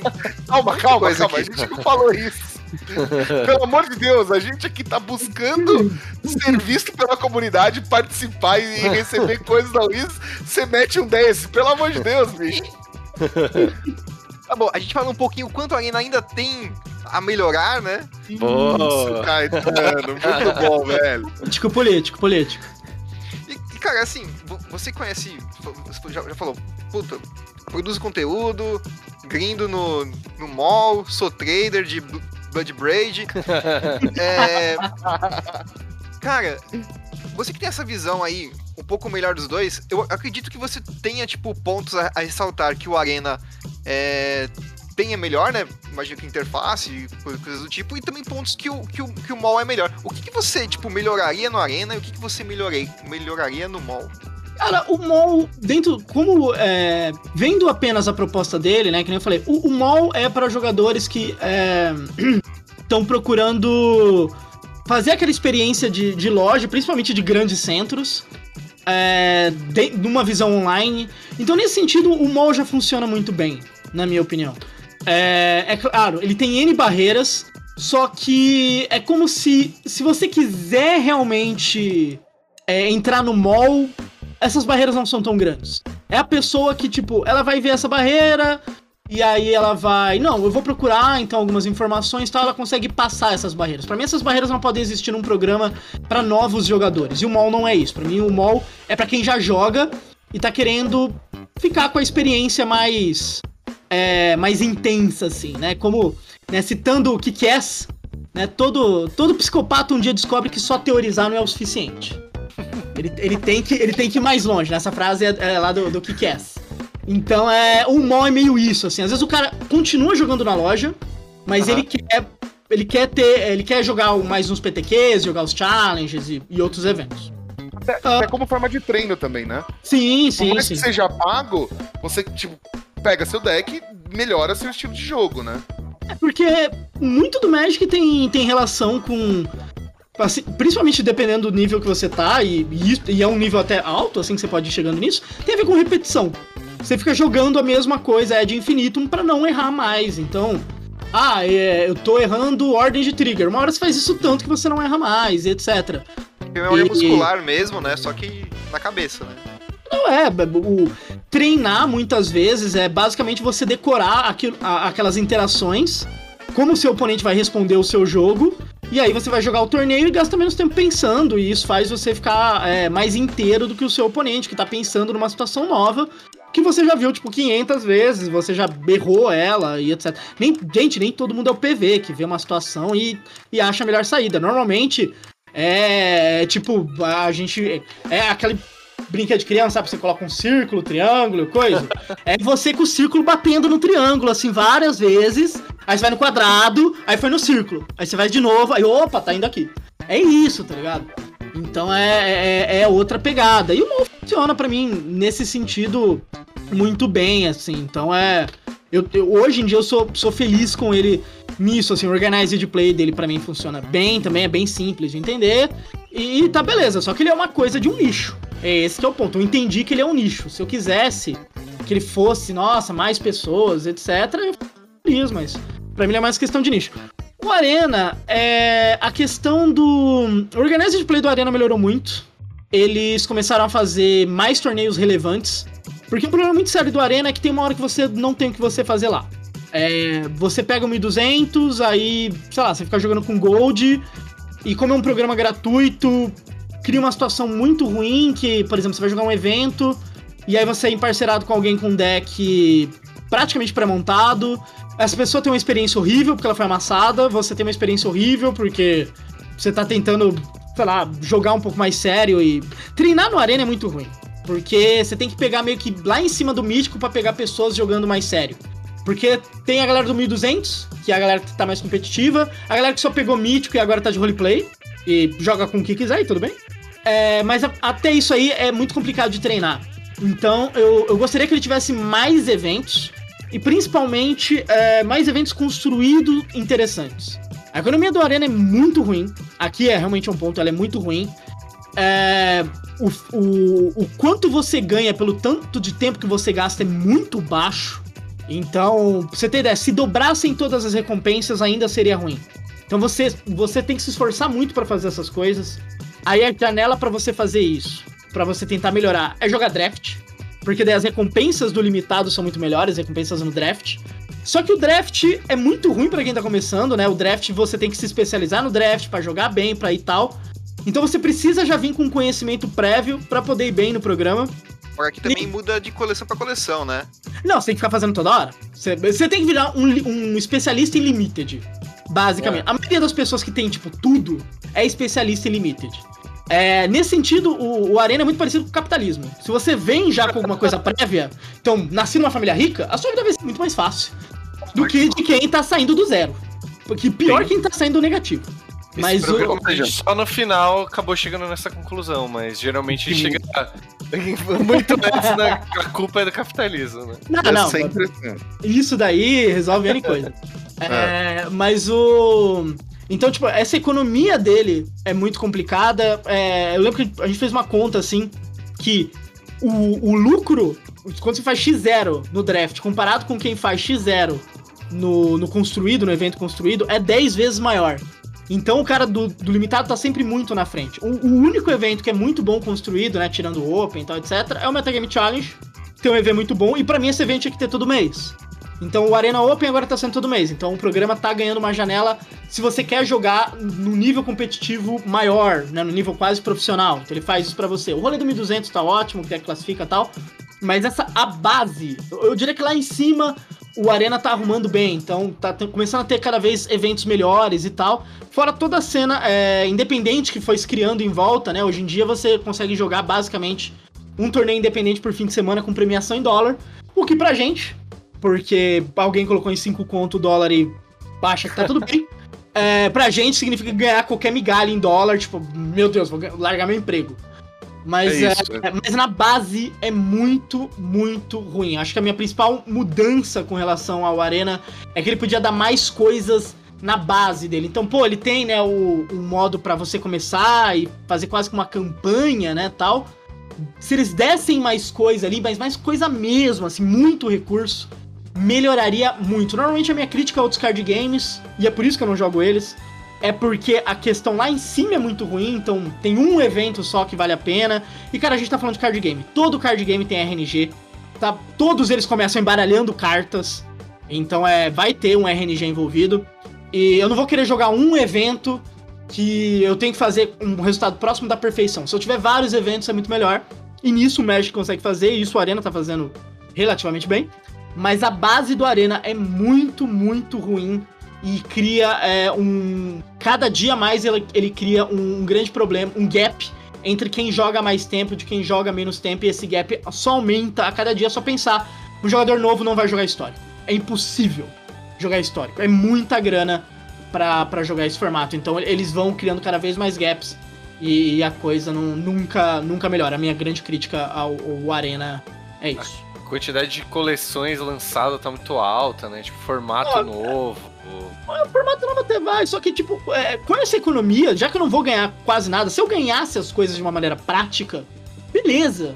Pode ter um formato novo. Eu até acho a ideia do Alchemy legal, porque é, o, se o T2 não pode se mover e ele é um formato que se resolve rápido, porque a pool é pequena, então eu vou fazer isso, eu vou fazer um formato irmão do T2 e, e tentar fazer isso e, né, é online, gente, é, a coisa é muito mais rápida. Só que eu não posso fazer um formato assim que eu não posso draftar, porque daí, o, como eu falei, a, a economia é muito ruim. Então eu tô Não, só é criando barreira, barreira, barreira, barreira, barreira, barreira. Não dá, não dá. Ou você começa, que nem, ah, lançou Alchemy. Compre todas as cartas do Alchemy por 15 mil de gold. Vamos jogar Alchemy. Agora, não, são 40 cartas e ou é wildcard ou é wildcard. Não dá, cara. É. Não dá. Pra mim, o que a gente já falou no programa do Alckmin, que pra mim continua sendo o maior problema, é você misturar o Alckmin com o histórico. Hum, Eu acho quê? que pra mim o. Porque eu, eu acho que, tipo, o histórico é pra mim a minha solução, como eu não tenho acesso ao Modern, ao, ao, ao MOL, né? É a, é a minha solução de jogar um formato histórico. E, e aí. Um formato eterno, desculpa. E Uhum. aí, eu acho que, tipo, colocar o Alckmin nisso, ele desaproxima da vida fora digital, que era o- a experiência que eu queria ter, entendeu? Entendi, mas é. Eu, eu gosto bastante desse tópico, mas assim. E se o Arena nunca foi pra quem joga físico? É, então. Aí, João, isso aí não foi pra você. Se o não, se o Arena for um e-sport. E- Eu acho que é, tá? Não, não, não é. Eu não tô discutindo isso. Mas é, é- é- é- eu, eu entendo esse argumento. É, tem um outro que uma galera gosta muito de usar, que é porque daí muda as cartas, né? Então, tipo, ah, porque um negócio tá acontecendo lá no, no Alchemy, né? Vulgo no Standard da vida, vai mudar meu deck no histórico. Como assim? Pô, que nem se eu fosse jogar IRL, se uma carta tá quebrando o T2, não, não vai mudar minha vida no Modern. São power levels diferentes. Não devia mudar a carta. O problema é que daí, aí eu também apontaria um problema, aí você fica criando um monte de versão da carta. E isso é muito confuso. Tanto que eu, eu, eu fui muito contra quando eles mudaram a regra do Companion, porque o jogador vai na loja, compra um booster, abre em casa e a carta não faz o que tá escrito. Eu, eu quebro a confiança do jogador no que tá acontecendo. E isso é muito ruim, na minha opinião. Então. Do que também o pessoal joga é, Alchemy histórico, aí vai jogar na, na lojinha ali, pô, gostei de, de, de, jogar arena, quero vir jogar o físico aqui. Ah, tá jogando aqui, ah, mas essa carta não funciona assim. É. E é. Isso, isso daí é um problema, porque, beleza, ele tem a proposta de e-sport, mas então ele nunca vai ajudar em nada com físico, é isso. É essa. Porque o Wizards, assim, é, ela em um momento para e fala: não, galera, isso aqui é esportes. Você quer jogar tabletop, vai na loja. Não tem nada a ver com isso. Ela em nenhum momento para pra falar isso, mas ela tá passando esse recado. Uhum. Isso daqui é só online e tá tudo certo. Mas o. Mas aí ah, eu vejo um problema. Porque, em tese, as pessoas podem entrar. Eu, o, o Arena, ele conseguiu fazer. O, eu vi cenas do Arena que eu nunca veria no Magic. Tipo, eu jogo Magic há muito tempo, comecei a jogar no colégio. Então meus amigos sabiam que eu jogava Magic. E aí. E, e, vários deles não jogavam Magic porque não querem gastar dinheiro com isso, porque querem fazer outra coisa, tal, etc. E quando o Arena saiu, muitos desses amigos foram jogar Magic. E, e, e eles adoraram. Eles acham super legal, e etc. E, e, eles gostam de acompanhar conteúdo. E é muito bacana. Inclusive, na live eu trombei um cara que estudou comigo na faculdade. E ele tava jogando assim na ranqueada. Depois ele veio falar que, pô, por causa do Arena ele começou a jogar e foi ver conteúdos e tal. E etc. Só que, é, realmente, quando a gente. Aí, aí fica uma crítica essa questão de você ficar nerfando e bufando carta. Que daí, quando esse cara tenta ir pro no tabletop ele sofre. Eles meio que deixaram um T2 para tentar ser esse gancho. Só que eles só deixaram esse, esse gancho para ele. Tipo, ó, você só tem esse caminho para você ir pro tabletop. Mas eu, eu, eu entendo eles, eles vendo o Arena muito mais. Isso é um esportes e a gente vai tratar como esporte do que qualquer outra coisa. Tudo bem que para tratar como esportes, eles também precisam fazer organized play, que eles anunciaram hoje mais cedo, e nisso está falhando muito. e precisam também fazer ações de esportes. E, uhum. por exemplo, Yu-Gi-Oh! pagou uma galera ali pra, né, fazer os negócios. Então, né? O, você tem que, o, a Wizard me passa muita impressão que ela é, tem dois grupos rivais fazendo um cabo de guerra lá dentro. Toda hora vai pra uma direção a coisa. Parece que a galera não sentou e falou: galera, onde é que a gente quer chegar? Todo mundo aqui quer comprar um panetone de diamante. Beleza, a gente quer ganhar grana. Como é que a gente vai fazer isso com a Arena? Ah, a gente pode fazer ele ser um esportes. E a reunião acaba aí. Aí cada um faz seu plano, em casa. Não parece que eles sentam, então vamos fazer isso aqui, porque isso, daí, sabe, trabalho de formiguinha. Não, é. É, é, é, é, um, é um freestyle total. E o rolê vai. Eles me passam é. muito essa impressão. É tipo assim, ah, a turma de cá traz bebida, a turma de lá traz comida, a gente se reúne e faz a festa. É.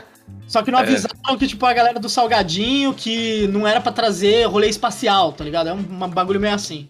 É, eu, eu tenho essa teoria de que são equipes diferentes e que elas estão, tipo, cada uma visando o seu lucro próprio. Ah, beleza, o Arena tá dando grana dessa forma, ou tem uma forma que vai dar mais grana, só que essa forma, tipo, afeta negativamente o físico. Mas não tem problema, a gente, tipo, a gente é, tá ganhando mais grana. Aí a galera do físico que tá no, no tá, sei lá, no andar de cima, os caras vê o anúncio. Quê? Eles anunciaram tal coisa? Bate o pé aí, Oswaldo. Não, é. bate o pé, atrapalha eles mesmo. Se eles estiverem cá, pode atrapalhar. Isso, Oswaldo. Eles, pe... eles pegaram a vassoura. Oswaldo, pera aí. Eu vou pegar uma bota, Oswaldo. Parece e aí fica nessa. É. E aí, é tipo, poderia ter um sistema que unifica as coisas. Tipo, ah, você compra um booster, vem um código por arena pra sei lá Pokémon, o quê. O Pokémon tem isso, né? O Pokémon você compra, vem um QR Code dentro que você pega um booster no jogo online. Mas é, aí, enfim. Eu, já vi é... muita gente discutindo isso. É que o, o, Pokémon Online, né? Eles vão lançar, acho que outra versão agora. É, você não compete tanto lá dentro, né? Então acho que isso. Isso conta é. nas diferenças. Mas eu também acharia legal que tivesse alguma interação. O que a gente tem hoje em dia, sei lá, código de pré. É. De booster, de showdown. Mas falta interação, assim. Parece que se, se for jun fosse juntar todo mundo que joga Magic físico, arena e mall, a galera do físico e do mall iam conversar e os caras do físico iam ficar num canto, assim. Eles ligado? Ah, caramba, né? Você gosta de beisebol, né, cara? Ah, bacana, beisebol. né? Pa- Parece que eles estão separando a galera, é muito estranho isso. Falta tipo um cara da Marvel lá que unificou os filmes pra fazer isso aí. No... É essa impressão que eu tenho. assim. Falta, falta, falta o cara que faz o meio de campo. Mas Isso. É isso. Falta aquele cara legal que junta a galera da frente e do fundão, assim. Parece que falta muito esse maluco. É, Ou seja, falta um churrasco na, na Wizards, é isso. maravilhoso, é isso. Eu ia falar que falta a Kathleen Kennedy, mas pode ser a, a, a o churrasco. É, pode ser, boa. É. Bom, mas acho Bom. que é isso, né? A gente tá, até estourou um tempo, um pouco tempo aqui do programa regulamentar, mas o papo tá tão bom que foda cortar, né? É isso, pode continuar. A gente poderia falar muito, muito mais É. sobre isso. Sobre, tipo, melhorias pontuais, coisas que a gente queria que mudasse, tipo, detalhes e. A gente não, Rudá, né? Só eu É, falei. a gente- Se vocês quiserem pontuar aí também, pô, vai lá. Não, Pode- ponto Mas é tipo, a vocês.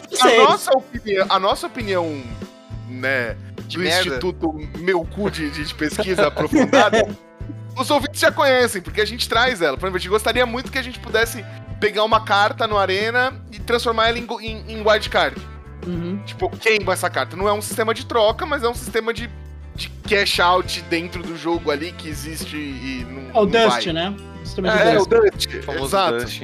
Ou também podia ter, tipo, mais é, draft fantasma, sei lá. Já que essa é a forma de você conseguir as coisas e tal, meu, um draft fantasma de graça ali para os iniciantes ali. Ou todo, todo mês tem uns drafts de graça ali Exato. Tem mais eventos. para você. Tem É, mais eventos seria bom, uma diversidade de eventos. Não sei se eles acham que, ah, se tiver uma diversidade, a galera não vai jogar e etc, etc. Mas eu sou muito a favor de ter mais eventos e mais coisas, e mais eventos dando coisas de graça e etc, sabe? É, dá vontade de pegar o, CEO lá e dar um tal. Mas, bom, você não vai ficar menos milionário, esquenta não. Tá? Você, você ainda vai comprar um iate pra colocar outro. Tá? Esquenta É não. isso, é isso. Amigo, não tem como. Você já, né, já... É, né? Tipo, é isso. Bom, mas é, acho que a gente de- depois, de repente, chama você para outro programa, aí se você topar pra ter outro. Fazer a parte 2, parte 3 Cara, aí. é, não, cara, eu, eu falo pelos cotovelos, cara. É, se vocês querem correr esse risco, eu, eu, eu, eu só mando aquele, né? Os que entram aqui perdem, né, larguem toda a esperança, tá ligado? Então, po- pode, pode chamar à vontade, cara. Pode fa- falar à vontade. Eu, eu brinco que eu comecei a escrever, né? Fazer live, etc., só pra ficar falando pra caramba. Isso. Mas é isso, é isso que a gente quer. A gente chama um convidado que é pra ouvir o que a pessoa tem a, dizer, né? Hum, Ó, eu só É me isso. arrependo de uma coisa desse programa. hum. Eu não comprei cerveja pra poder gravar com vocês. Porque puta que pariu, mano. Nossa, eu também não, mano. Tô sem aqui. Ah, não, não, vamos gravar um completamente desidratado aí. Vê se. Porque eu acho que isso daqui é uma merda. É, Eu não só comprei cerveja, comprei cerveja de rico. Olha É lá. isso. Olha, olha. Olha o investimento no hobby. Investimento no hobby. Não, mas se eu vender depois essa cerveja aqui, eu recupero todo dia. Vai receber o wildcard se banir a cerveja? Eu vou, eu vou, eu vou transformar ela em Dust. é. Bom, já que estamos falando em coisa boa, bora pros cinco turnos. Bora. Atenção, jogadores e jogadoras. O tempo da rodada acabou. Joguem a turno atual e mais cinco turnos, se necessário. Bom,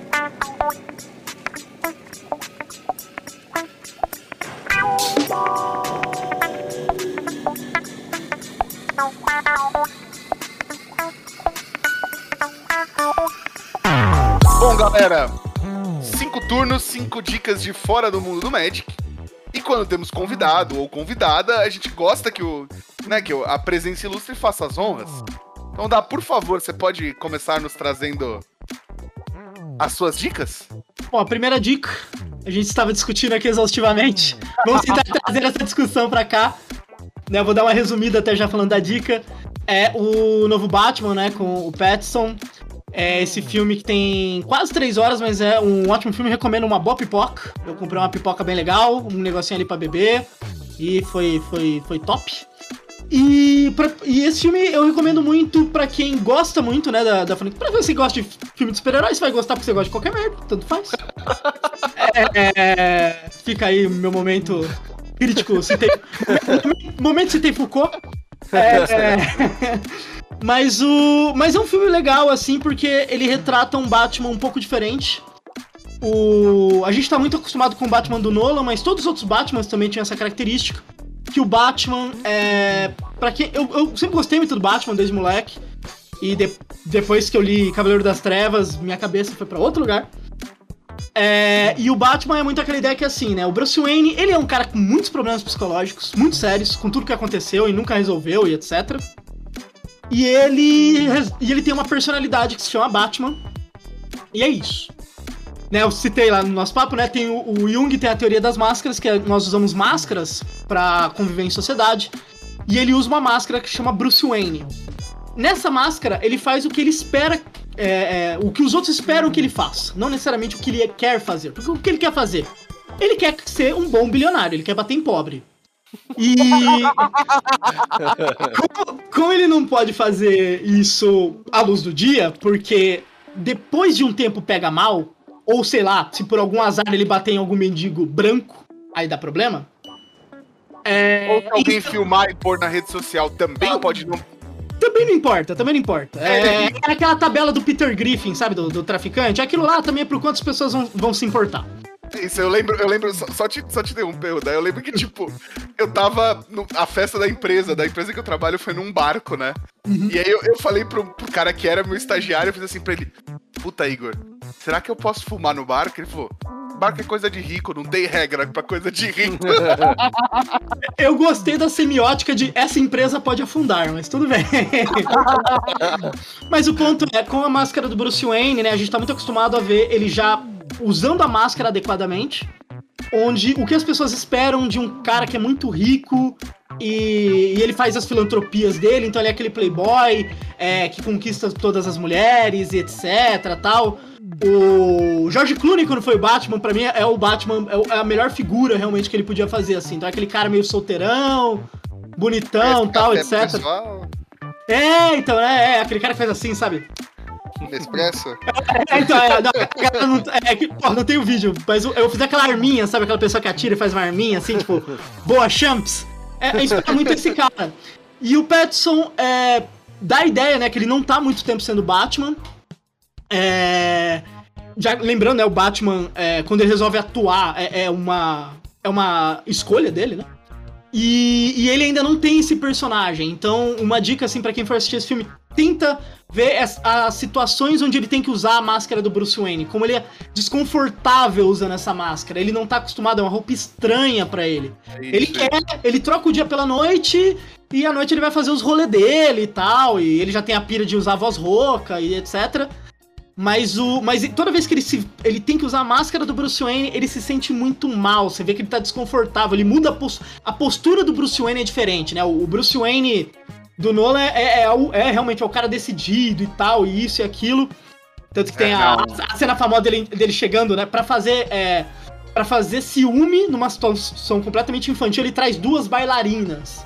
E ele é aquele cara, eu sou dono das coisas e tal. Ele, ele tem muito. Real, né? Tipo, é. Do do Nolan, é isso, isso, isso. É, ele tem é. muito isso.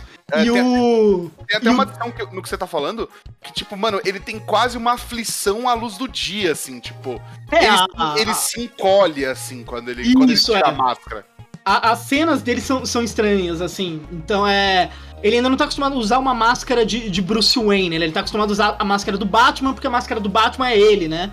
E então, tu, tudo isso é muito importante e faz esse filme ser legal. O filme não é arrastado, é do mesmo diretor que fez os dois últimos filmes do Planeta dos Macacos. Ele gosta de pegar detalhe, então a cena às vezes podia ser muito curta e ele gosta de dar um significado pra cena.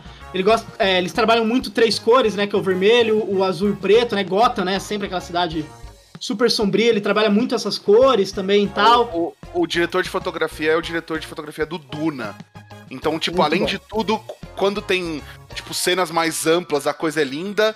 E quando tá focado nos olhos do Batman, você vê que tem detalhes importantes ali, sabe? Ele, ele conta a história nesses mínimos detalhes, assim. Isso, eles gostam. Por isso que o filme é longo. Em tese o filme podia ter uma hora menos e tal.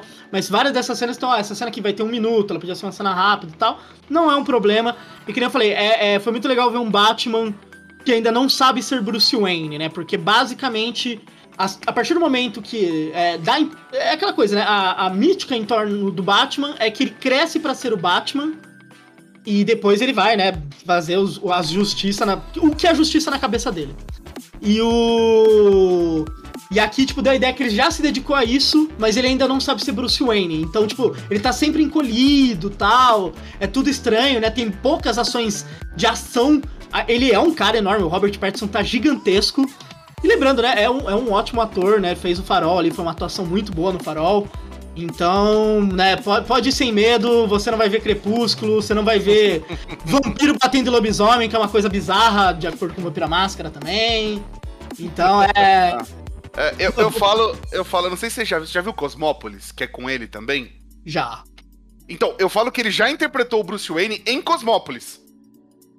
Porra. Porque era um, era um cara rico, com problemas psicóticos, tipo, que, que tinha ali uma vida, entre aspas, dupla em Cosmópolis. Sim. É, não, ele, pode ser, às vezes o diretor olhou e falou, pô, eu acho que. Eu acho que ele pega. Ah. Ele entra bem. É isso, é isso. Cara, eu, eu assim, eu, eu vi o Batman, eu amei o Batman. Eu, eu tô, tipo assim, eu tô louco pra que o Murilo, esse filho da puta, vá no cinema ver o. Murilo, vai no cinema, eu fico na sua casa Vai lá, empacotando coisa. Vai lá, Murilo, vai lá, vai lá. É bom, compra uma pipoca legal. Compra. Compra uma Não, eu cerveja. quero ir, eu quero ir. Não, e, e assim, porque É que eu o tô de Murilo e eu, mudança. o Murilo e eu, a gente cresceu lendo praticamente as mesmas histórias do Batman. Uhum. Então a gente leu Terremoto, a gente leu Dark City, a gente leu. Você leu Corte das Corujas, primo? Corte das Corujas, ah, não. Você já era velho pra Corte das Corujas, né? A gente Já. era velho, é. Eu li Corte... Mas a gente leu o, o Longo Dia das Bruxas, um emprestado do outro. Então, tipo, mano, a gente tem uma história com o Batman. Foi o Batman que fez o Murilo me adicionar no Orkut há uma costa Basicamente o que fez a gente ficar amigo, né? É isso, então, tipo, eu tô louco pra discutir. E aí, assim, o melhor desse filme do Batman, que pra mim é o que tipo, torna ele o, o filme mais satisfatório de herói que eu vi até hoje, depois, ó, calma, calma, calma. Depois de.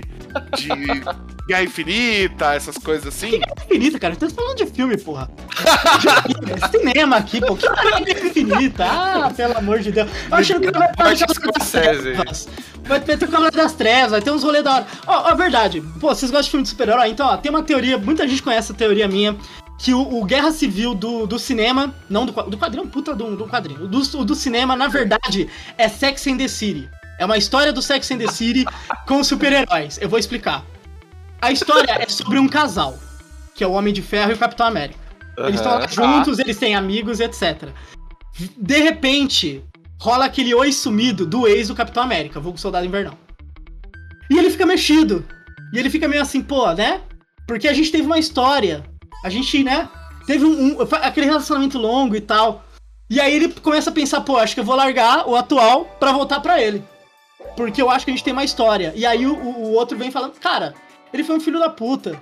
Ele fudeu a sua cabeça, foi um relacionamento mó ruim. Ele fala, não, mas a gente tem uma história e eu acredito que ele é uma pessoa melhor.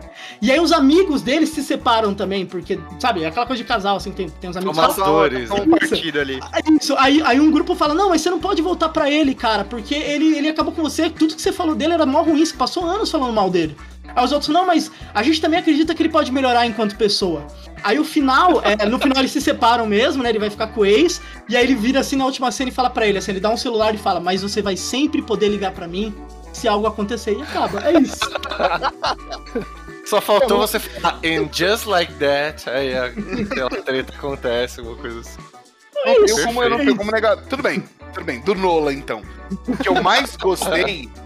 É, eu, eu ia comparar com a Marvel desse ponto do- sobre, sobre o que eu ia falar, que tipo assim, Uhum. eu não precisei passar o filme inteiro procurando easter eggs. Ah, isso é muito procurando bom. continuação, procurando a presença de outro herói, procurando a presença de outro vilão. Eu vi uma história que tem começo, meio, fim. Se esse filme não tiver uma continuação, ele é brilhante. Se ele tiver uma continuação, ele é brilhante do mesmo jeito.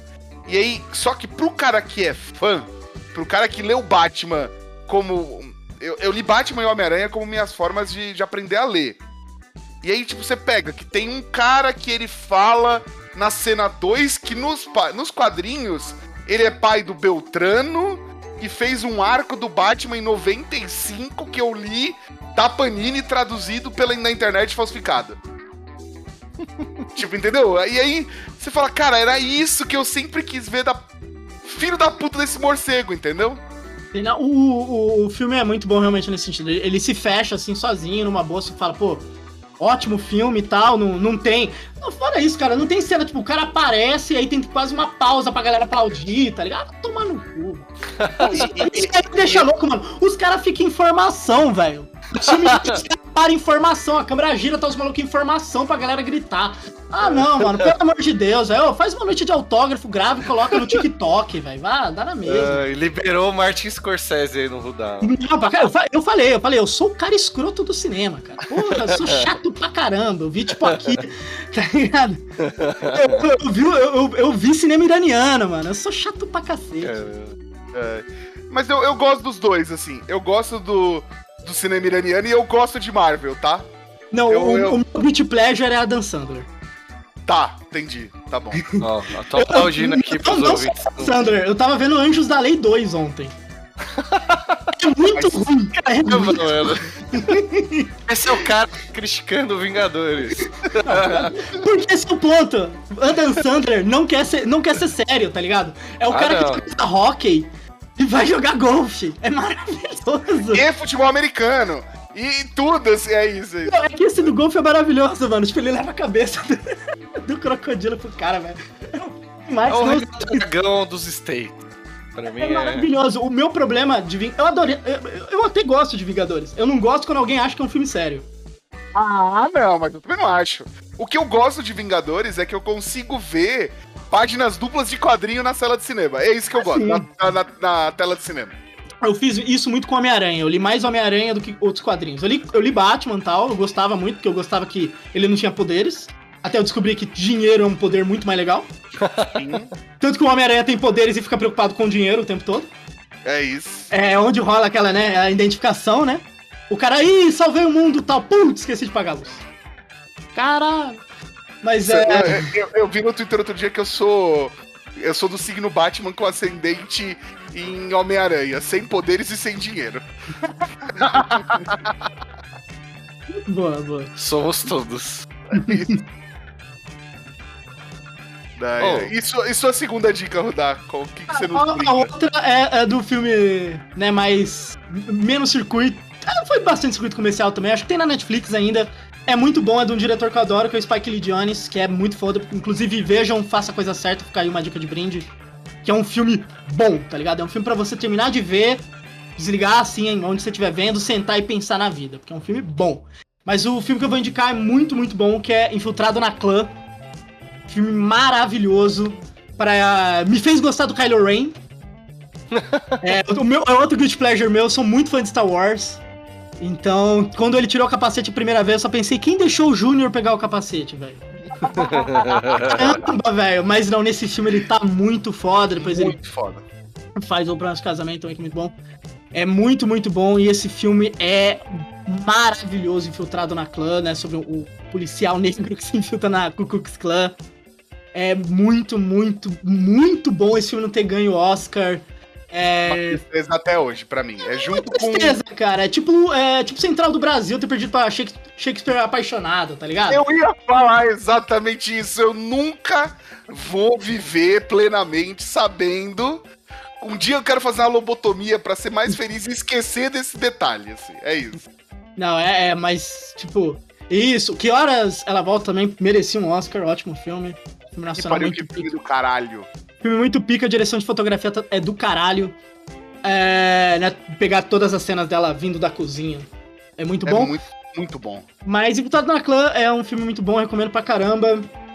E todas as atuações ali muito, muito boas, a história é muito boa. E Spike Lee Jones, que é um ótimo diretor. Inclusive tem uma ceninha no final que se você achar que você já tinha tomado muito soco na boca, aí vem mais um muito forte, então vejam. Salvo engano, que eu falei, tem na Netflix.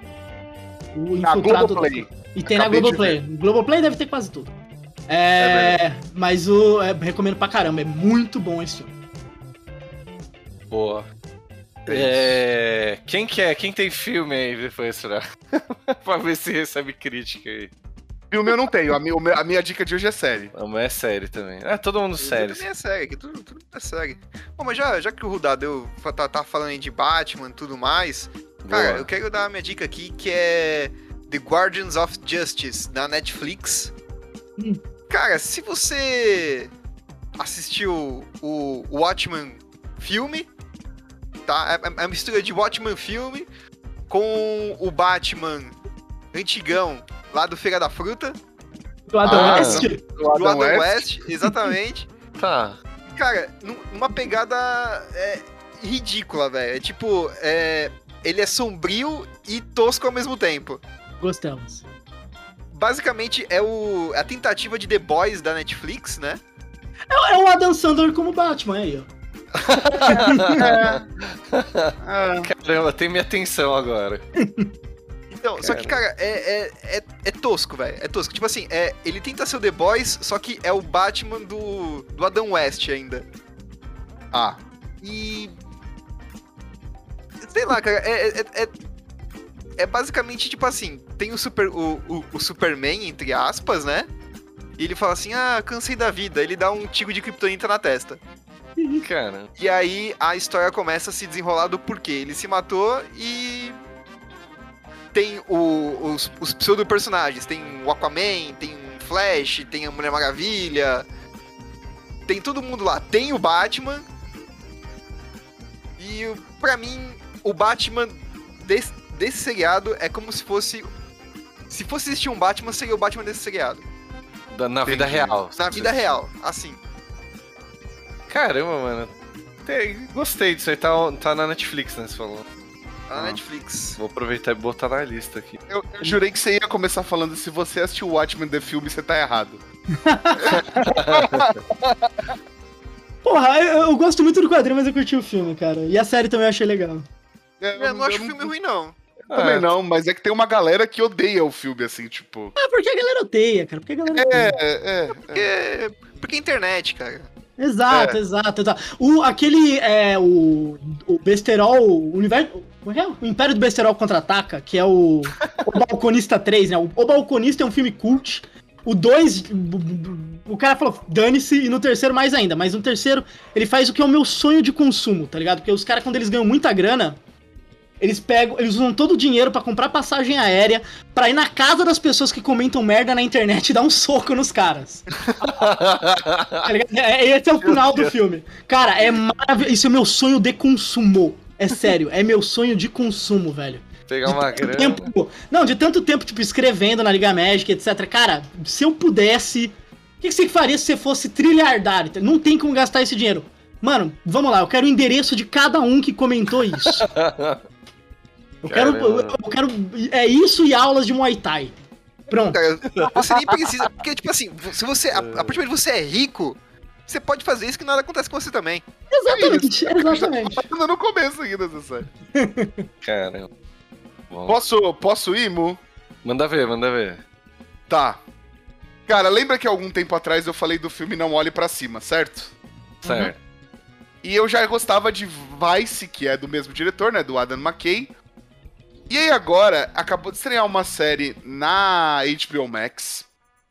Que o nome em português é. Eu acho bem ridículo, mas eu quis trazer o. O, o, o nome em português, que é Lakers. Hora de vencer. Meu Deus. Ah, não. Então, tipo um vocês super patos, é isso? Só que de Tipo basquete? Super Bats, exato, ex- parecidíssimo. O Adam McKay é produtor dessa série, e eles pegam o fato histórico que realmente aconteceu, que foi quando o Magic Johnson foi contratado por Los Angeles Lakers. Eu não lembro o ano, eles falam na série, mas foda-se. E esse momento é o que é o divisor de águas do basquete do Los Angeles Lakers, que ele deixa de ser um time vou usar o termo B, fã dos Los Angeles Lakers, por favor, não me matem e, e se torna um protagonista da NBA. Só que o Adam McKay pega essa situação histórica real, oficial, é, não sei o quê, e transforma numa comédia de crítica social. Então ele vai Rapaz. falar de racismo, ele vai falar de, é, de tipo, e- diferença salarial entre, entre gêneros, ele vai falar de tipo o capitalismo. É muito foda. tem toda a inteligência de não olhe pra cima, só que ao mesmo tempo você não dá risada, porque, tipo, não tem graça pra gente que tá vendo isso hoje, entendeu? Então, e mano, quem não gosta de basquete pode assistir também? Pode, pode, porque, tipo, essa parte da crítica social, desse humor, é, entre aspas, esse humor enrustido, ele acaba falando mais do que o fato histórico ali. Tem cena de basquete, não sei o quê, e o melhor é que é um lançamento por semana. Não está tudo disponível.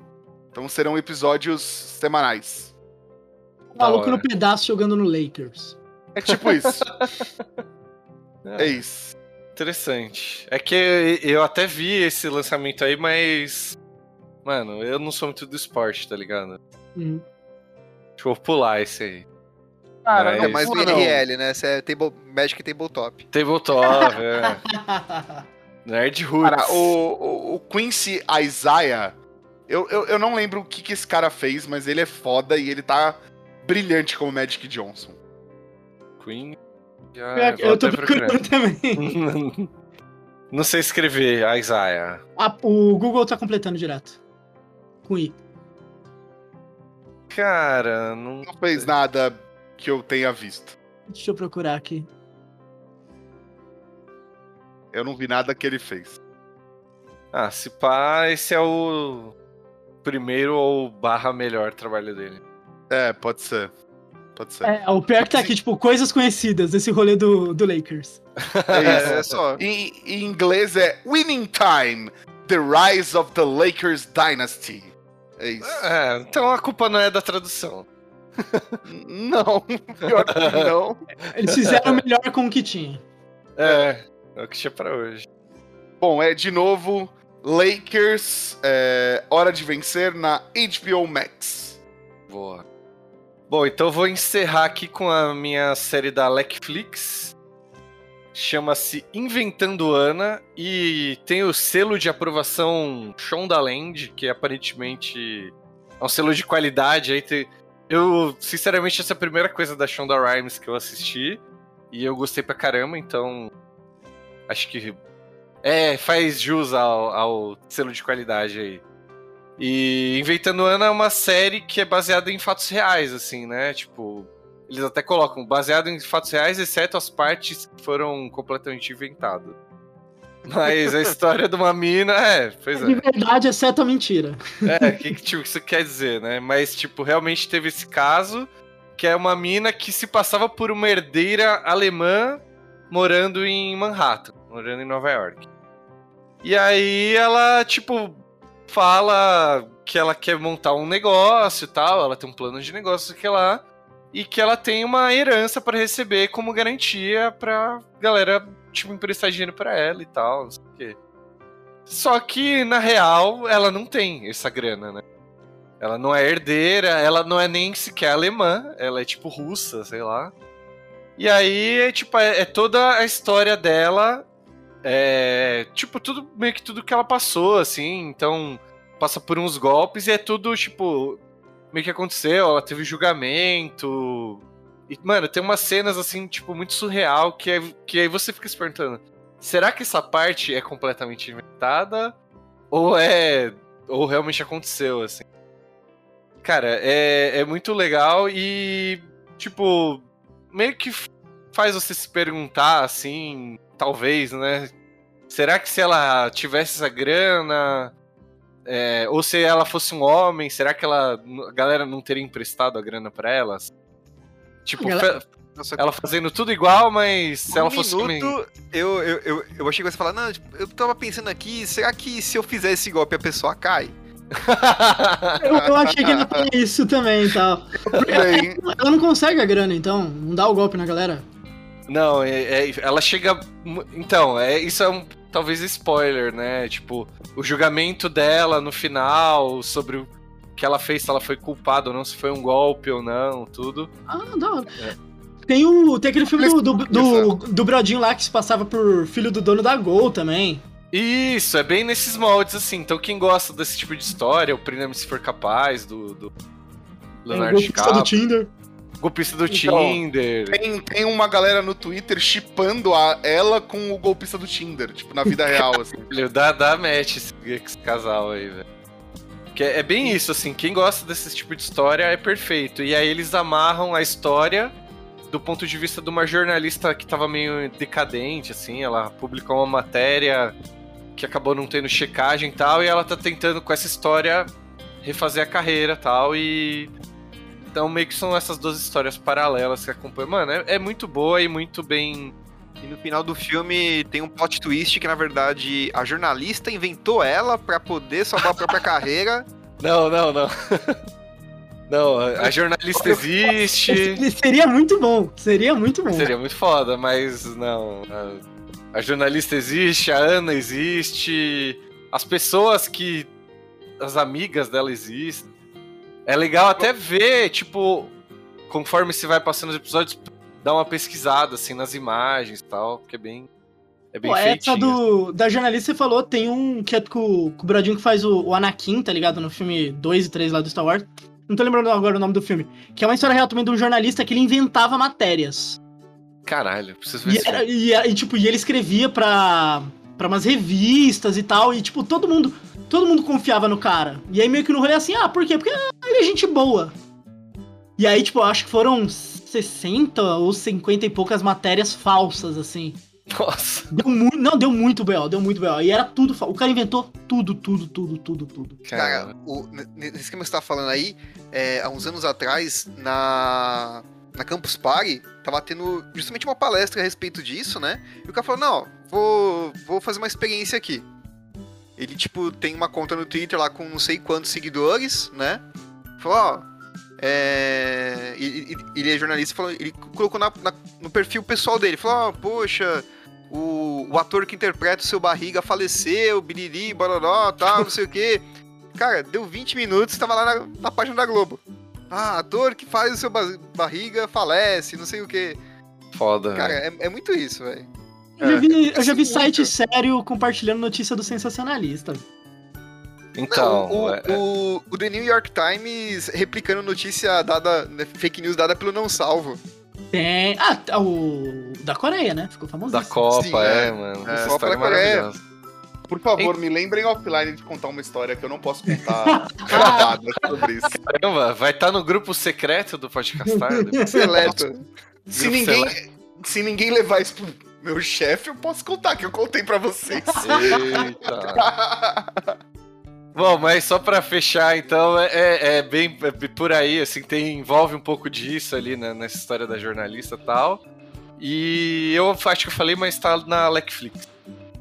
É, e normalmente, a, pra gente encerrar o programa, normalmente a gente tem as dicas do Padrim também, então você ouvinte, se quiser dar a sua dica aqui no Podcastar, você pode acessar lá padrim.com.br barra podcastar pra dar- mandar sua dica em áudio ou pra gente ler aqui, né? Você pode solicitar que a gente faça uma das nossas três interpretações possíveis, que são Lula, Bob Esponja ou Fausto Silva. Eu fiquei curioso pra ouvir isso aí, viu? Pode continuar os anúncios de fechamento, só que por favor com as interpretações. Ai, caramba, eu tô, tô sem jeito aqui. Companheiro Burilo, o convidado pediu, você precisa agradecer o convidado, por favor. Exatamente, Então- Faustão. Lança sua voz, por favor. Ai, mano, matamos o convidado, velho. A partir de agora, 11h24, meu. Super Nudá. Tanto no pessoal quanto no profissional, meu. Ô, louco. É a pior imitação, tá ligado? Mas é, é o que tem pra hoje. então, se vocês quiserem ouvir a gente imitando e lendo a sua dica, pode entrar lá e mandar que a gente lê aqui. É padrim.com.br barra podcastar. Ai, caramba.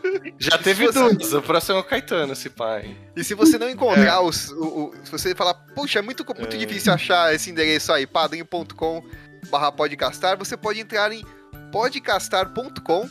Lá você vai ter todos os nossos links de perfis sociais, link do padrinho, link de tudo que você quiser. Até dos decks que a gente vai jogar, a gente vai acabar com o tempo colocando lá também. Ah, Então, nossa capivara tá lá, velho. É só puxar. É isso.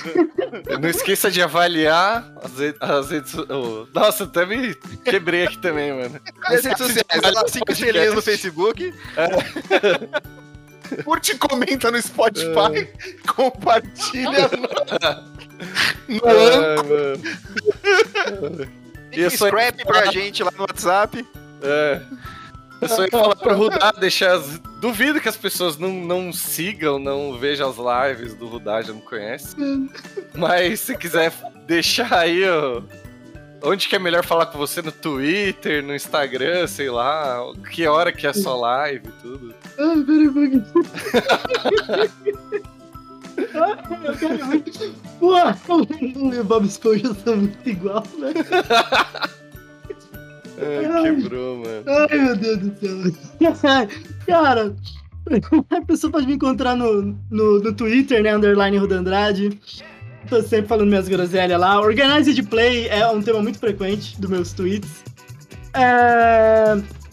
Você pode me encontrar no. Eu tenho no Facebook a página, não atualizo mais tanto, mas tá lá, né? Do, do Ruda MTG. Na Twitch, tá como Ruda Reis. Eu faço live sempre de segunda a sexta, é, meio-dia. Você pode me encontrar escrevendo na Liga Magic. Eu escrevo normalmente quinzenalmente, às vezes semanalmente, varia um pouco mais da, da grade lá. E, né, jogando o, o meu chapeuzinho no chão também, se quiser procurar lá no Apoia-se.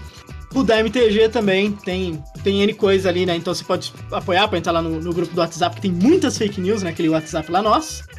É, tem, tem, tem muitas fake news e, e- e memes. E. Mas também tem, tem, tem bastante conteúdo lá tal. Então, por exemplo, eu postei ontem um guia completo sobre o, o Lotus Combo do Pioneer e tal. Tem do, do Ascendance, por exemplo, apesar que eu preciso atualizar agora com o bando da, da Lurus e tal. Mas é, tem tudo isso daí. Pode, é, normalmente, pra, se a pessoa quiser só trocar uma ideia, pô, qualquer rede social, entre em contato, vou sempre tentar responder. Se for pra alguma coisa mais séria, daí manda no e-mail lá, que é rudandrade.gmail.com. E daí a gente, a gente conversa. Maravilha. E como sempre vai estar aí na descrição aí do.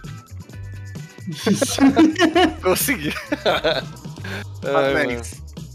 Bom, é isso, mano. E agradecer demais aí. O papo foi maravilhoso. Como falei, pá, vai ter outro programa aí que.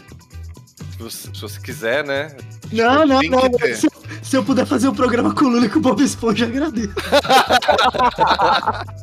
Vai ser 100% do programa Lula e Bob Esponja, é isso. Ai, caramba. Ah, eu sempre quis discutir com o Lula sobre Organized Play. Mano, eu, preciso, eu, eu consigo, mas eu preciso pegar uma garrafa de água gigante, porque, tipo, mano, Garganta vai embora. vai embora, tipo. Meu Deus, cara, que maravilha. Ai, E aí, ó, deixa minha recomendação. Se você apoiar o Rudá, tem uma frase motivacional incrível quando você faz o apoio. Ah, tem. Pior que tem. Mas segredo, só pra quem apoiar. Segredo, segredo. É tipo Tem quando que você leva. entrar. É tipo isso, é tipo isso. Bom, então é isso aí. Até segunda-feira na live ou até semana que vem. Falou. Tchau, gente. Bom final de semana. Falou. Falou, pessoal!